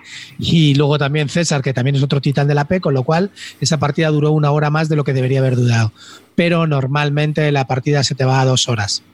Dos horas. Ah, está bien. Joder, una Te partida con interacción, puteo y tal. ¿no? Yo soy más de Anacrony, pero ya está. Joder, vale, no me esperaba yo. Bueno, bueno. Hombre, está teniendo muy buenas críticas, ¿eh? El juego. Sí, sí, total. No, no por las ruletas, ni los materiales, ni la cagada de cráneo, sino por la- las mecánicas y cómo se está desarrollando. A la gente le está gustando en general. Bueno, la única crítica que yo he leído así que tiene tiempo muerto, o sea, el AP, es de lo que hablan. Pero claro, a lo mejor es la primera partida o las dos primeras partidas. Que vamos a ver, que este año ha salido un poco mierda el año, ¿vale? Y el juego está, eh, posiblemente va a estar entre los tres primeros del año. Pero lo que sí que estoy viendo es que no me parece tan top como está poniendo todo el mundo el pepino universal. A mí, mm, ¿sabes? No Hombre, ya es sabes tú que esto es el pepino universal hasta la semana que viene. Efectivamente no, pero el juego es muy bueno, ¿eh? Muy, muy bueno. Para mí, ya os digo, es un 8,5. ¿Territorio Barton? Sí, sin duda. Territorio Barton, total. Bartonísimo, ¿no? Sí, sí, sí. Oye, Arribas, de, perdona, perdona, no te quiero cortar, perdona. Dime. No, lo Sí. que quiero decirte que a mí lo que me jode de esto es que mm, tengo que comprobar eh, luego el tema de la colocación. Es que esto de que haya tan pocos sitios, pues no sé si luego hay sitios mejores o peores. Eso seguro que lo acabará demostrando el típico este que, que juega a romper reglas y ya está. ¿Sabes? Bueno, terminado ya el, el comentario de Barras por parte de Clint Barton, eh, Arribas, eh, no me encuentro bien. Tengo algo, un resquemor dentro que no me, no me permite irme a la cama así. Mm, si me permites, es que me siento mal, me siento mal, realmente me siento mal porque veo que el programa anterior, eh, uno de nuestros contertulios no, no estuvo participando y me he dado cuenta que en este programa, que él venía a hablar de muchos juegos, veo que solo ha hablado de uno y luego de muchos variados, pero de niños. Entonces, sé que es tarde, sé que estamos cansados, pero me gustaría, no sé, incluso yo, que siempre soy el primero que se quiere ir, me gustaría darle cinco minutos más de gloria a, a nuestro compañero Amarillo. Por favor, vuelve a comentarnos algo. Bueno, pues mira, eh, yo no tengo nada que comentar, Cállate, imbécil, cállate. pero, pero a Kling le pongo un 6. No, por favor, Carte, cuéntanos. cuéntanos Muchas gracias, ese es mi Calvi. Van a ser tres minutos. Es que lo pensé este sábado. Digo, tengo ya colofón para el programa, de verdad. O sea, Pues esto venga. Va a marcar un hito. Vamos, Y Carte, no me dejes. Don't let me down, motherfucker. Parece que me voy a enrollar, pero van a ser tres minutos, ¿eh? Cronometrando. Venga, Este va. sábado estuve en una especie de pseudo bautizo, bodorio, como queréis llamarlo, un, un evento familiar de estos ahí, con comidona, luego copas, tal. Y en el momento de las copas, pues nada, esto que se pone la gente a bailar, pues mesa que se queda libre, de repente llega un abuelillo, un familiar, su hijo y otro amiguete y cogen un dominó y lo plantan en la mesa. Venga, que nos falta uno. Digo, mira, tío. No me jodas, tío. Yo pensaba que ibas a hablar del Fast Sicily, tío. Te he cortado. Venga, es que sigue. Espera la gente. La que no espera la gente es esto. Total, que le faltaba. Y yo, mira, aquí es que yo juego hasta el parchís. A mí me da igual. A mí me dicen jugar o lo que sea. Estás ahí que no te apetece ni bailar ni copas. Total, que me senté. Y hombre, pues estoy convencido de que muchos de los siguientes compartirán el prejuicio de que el dominó pues, es, un truño, eso es el azar que te toca las fichas, o yo por lo menos tenía ese prejuicio. Que sí, que había escuchado muchas veces, no, no, los que saben jugar a esto, esto lo petan. Cojones. O sea, ¿Por en- parejas? ¿Jugaste por parejas? Sí, sí, sí. Bueno, yo creo que el dominó hay que jugarlo por, por pareja, ¿no? Por pareja. En serio, de verdad, qué sensación. O sea, yo me, yo me imaginaba como cuando explicas el, el Tichu a un novato que no tiene ni idea, que le explican las reglas y ya está. Y tú le llevas 100 partidas de delantera y te pasas toda la partida diciendo, hombre, no, no, no tires eso porque no, claro, es que ahora tienes que haber salido de escalera porque no sé qué. No, pero me le has quitado la mano a tu compañero, tal. Pues un- una, una sensación, un agobio continuo de decir, esta ficha o esta otra. Y, rondas de, de- acabar. Mi pareja, que era un puto crack, sabía perfectamente lo que tenía cada uno en la mano, la- se las cogía de la mano, las ponía delante de la mesa y decir, vas a jugar esta, que sí, sí, sí, sí, sí. No sé, sinceramente me parece, me parece un espectáculo. Y nada, pues simplemente quería compartir que mi nuevo top 2 de la BGG es el, el dominó. Pero es un juego popular. Después del Oye, unicornio un este, juego tradicional. A mí Y una una cosita. cosita. Pepino, ¿eh? El dominó a parejas es brutal. Es brutal, Una- sí, sí, es jodido. Una cosita, ya que no vamos a hablar de juegos de Essen, tengo un pepino para Essen escondido. ¿Os lo cuento? No, no, no nos lo enseñes. Ese que luego te compras que vas tú como loco a comprarlo Y luego nadie habla mal. que sobra Sí, y luego sí, lo vendes ese, porque es una puta basura. Venga, cuéntanos. Ese, ese. Este, este viene de un si soplo lo de. Este viene de un soplazo de mi amigo Karajan, que está todo el día, todo el día ahí metido en los Kickstarter, mirando absolutamente todo. Soplazo que voy a compartir con todos vosotros, ¿eh? Venga, a ver si lo conozco. Se va a agotar, ya os lo digo. Si no hay pre-order, quedarán 10 o 12. Venga, Brujololo, Brujololo, venga. Dispara. ¿Cómo gusta el rollito? ¿Cómo gusta Te el lo has rollito? comprado ya, ¿no, Rata? Porque si Ya- no, esta información no la sueltas. Esta información no la sueltas, ya tienes tu copia. ¿Os acordáis, ¿Os acordáis del Airship Cities, ese que se agotó, que tanto reíais también y que duró dos segundos? Vale. Pues del mismo autor se llama Orchard Ocean. Tiene el- la misma estética, parecida estética, y ya te digo que o haces el pre-order o en 20 minutos se acabará el juego. Chicos, Orchard Pues que se acabe. Ocean. Me he leído las reglas y me ha parecido planísimo. No, no me ha gustado. Yo estoy fuera. Bueno, bueno, ya está fuera. Uy, Ya tenemos cuando debate, esté tenemos agotado, ya nos dirás que te gusta y que, y que ha sido un fallo, que no la has No, el. Exis, el Exis me, me moló, pero me pareció que estaba bien. Es un juego que está bien. Me parece que es un juego que está bien. Pero este. mm, Bueno, bueno, No. ahí te lo dejo caer, ¿eh? ya, Este sí, lo sé, lo sé. Me ¿De parece este? mejor que el Airship. Eso también te lo digo. Me parece mejor, pero. De este no habla. Oye, la ISIS está muy bien el juego. Que sí, ¿no? que sí, por eso, lo han Calvo, vendido. eh, Calvo, tío, no me parece que A ver, este- Clint, vamos a empezar este- por partes, tío. Pero no. Esto es de un japonés de esos que lleva 30 copias a ese, ¿no? Algo así. Sí, por eso. Estoy metiendo ya, estoy metiendo, ¿sabes? El pegotete ahí de la gente que va y ese no lo voy a pillar. Verá, me va a ser otro año. Me va a volar. Quiero que, quiero que la gente entre a ese en contención. Y que ¿vale? parece salido de una revista de punto de cruz. Total. Eso también. Parece un pastel. ¿Esto es una gacetada o cómo va? Huele a eso.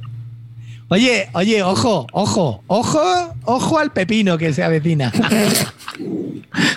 Sí. Se ve temático también, ¿eh? A ver, una cosa. Esto, esto tiene una ley. Si la cosa sale bien, los méritos para mí. Si sale mal, a cara ya. Ah, cara, ya, claro. Pues tiene una pinta de azul en punto de cruz que flipas. Una cosa, macho. ¿Cómo sois del Sálvame de Luz? En cuanto he dicho que había aquí una cosica que estaba tal, no sé qué, como, como perritas estáis todas. Hemos subido hasta la audiencia. No, es- yo, había 44. yo digo, a, a ver con qué fricada nos sale hoy. Oye, ¿te ha sorprendido la fricada o no? ¿Eh? Pues sí, porque no me esperaba que tú y los cuadros de punto de cruz tuvierais algo en común. Yo por lo menos lo conocía, que ya es algo. Así ¿verdad que- sí? Bueno, que, te haya, que te haya leído las reglas. Pues aquí- Él es aquí un granjero de frutas. Muy bien. Oye, disculpa, estamos en tu territorio arribas. Granjero de frutas, tal, no sé qué. Esto te va No, a yo, yo he hablado de asesinos, tío. Así que. bueno, Para colocar la fruta tienes que seleccionar una tile que te permite en qué sitio la puedes colocar de tu. si- Bueno, parece un enreversamiento. oye, es como ese de Dir, de Gen, el, el de la Alhambra, ese de- del jardín de la Alhambra, que era un- una comedura de olla abstracta, brutal.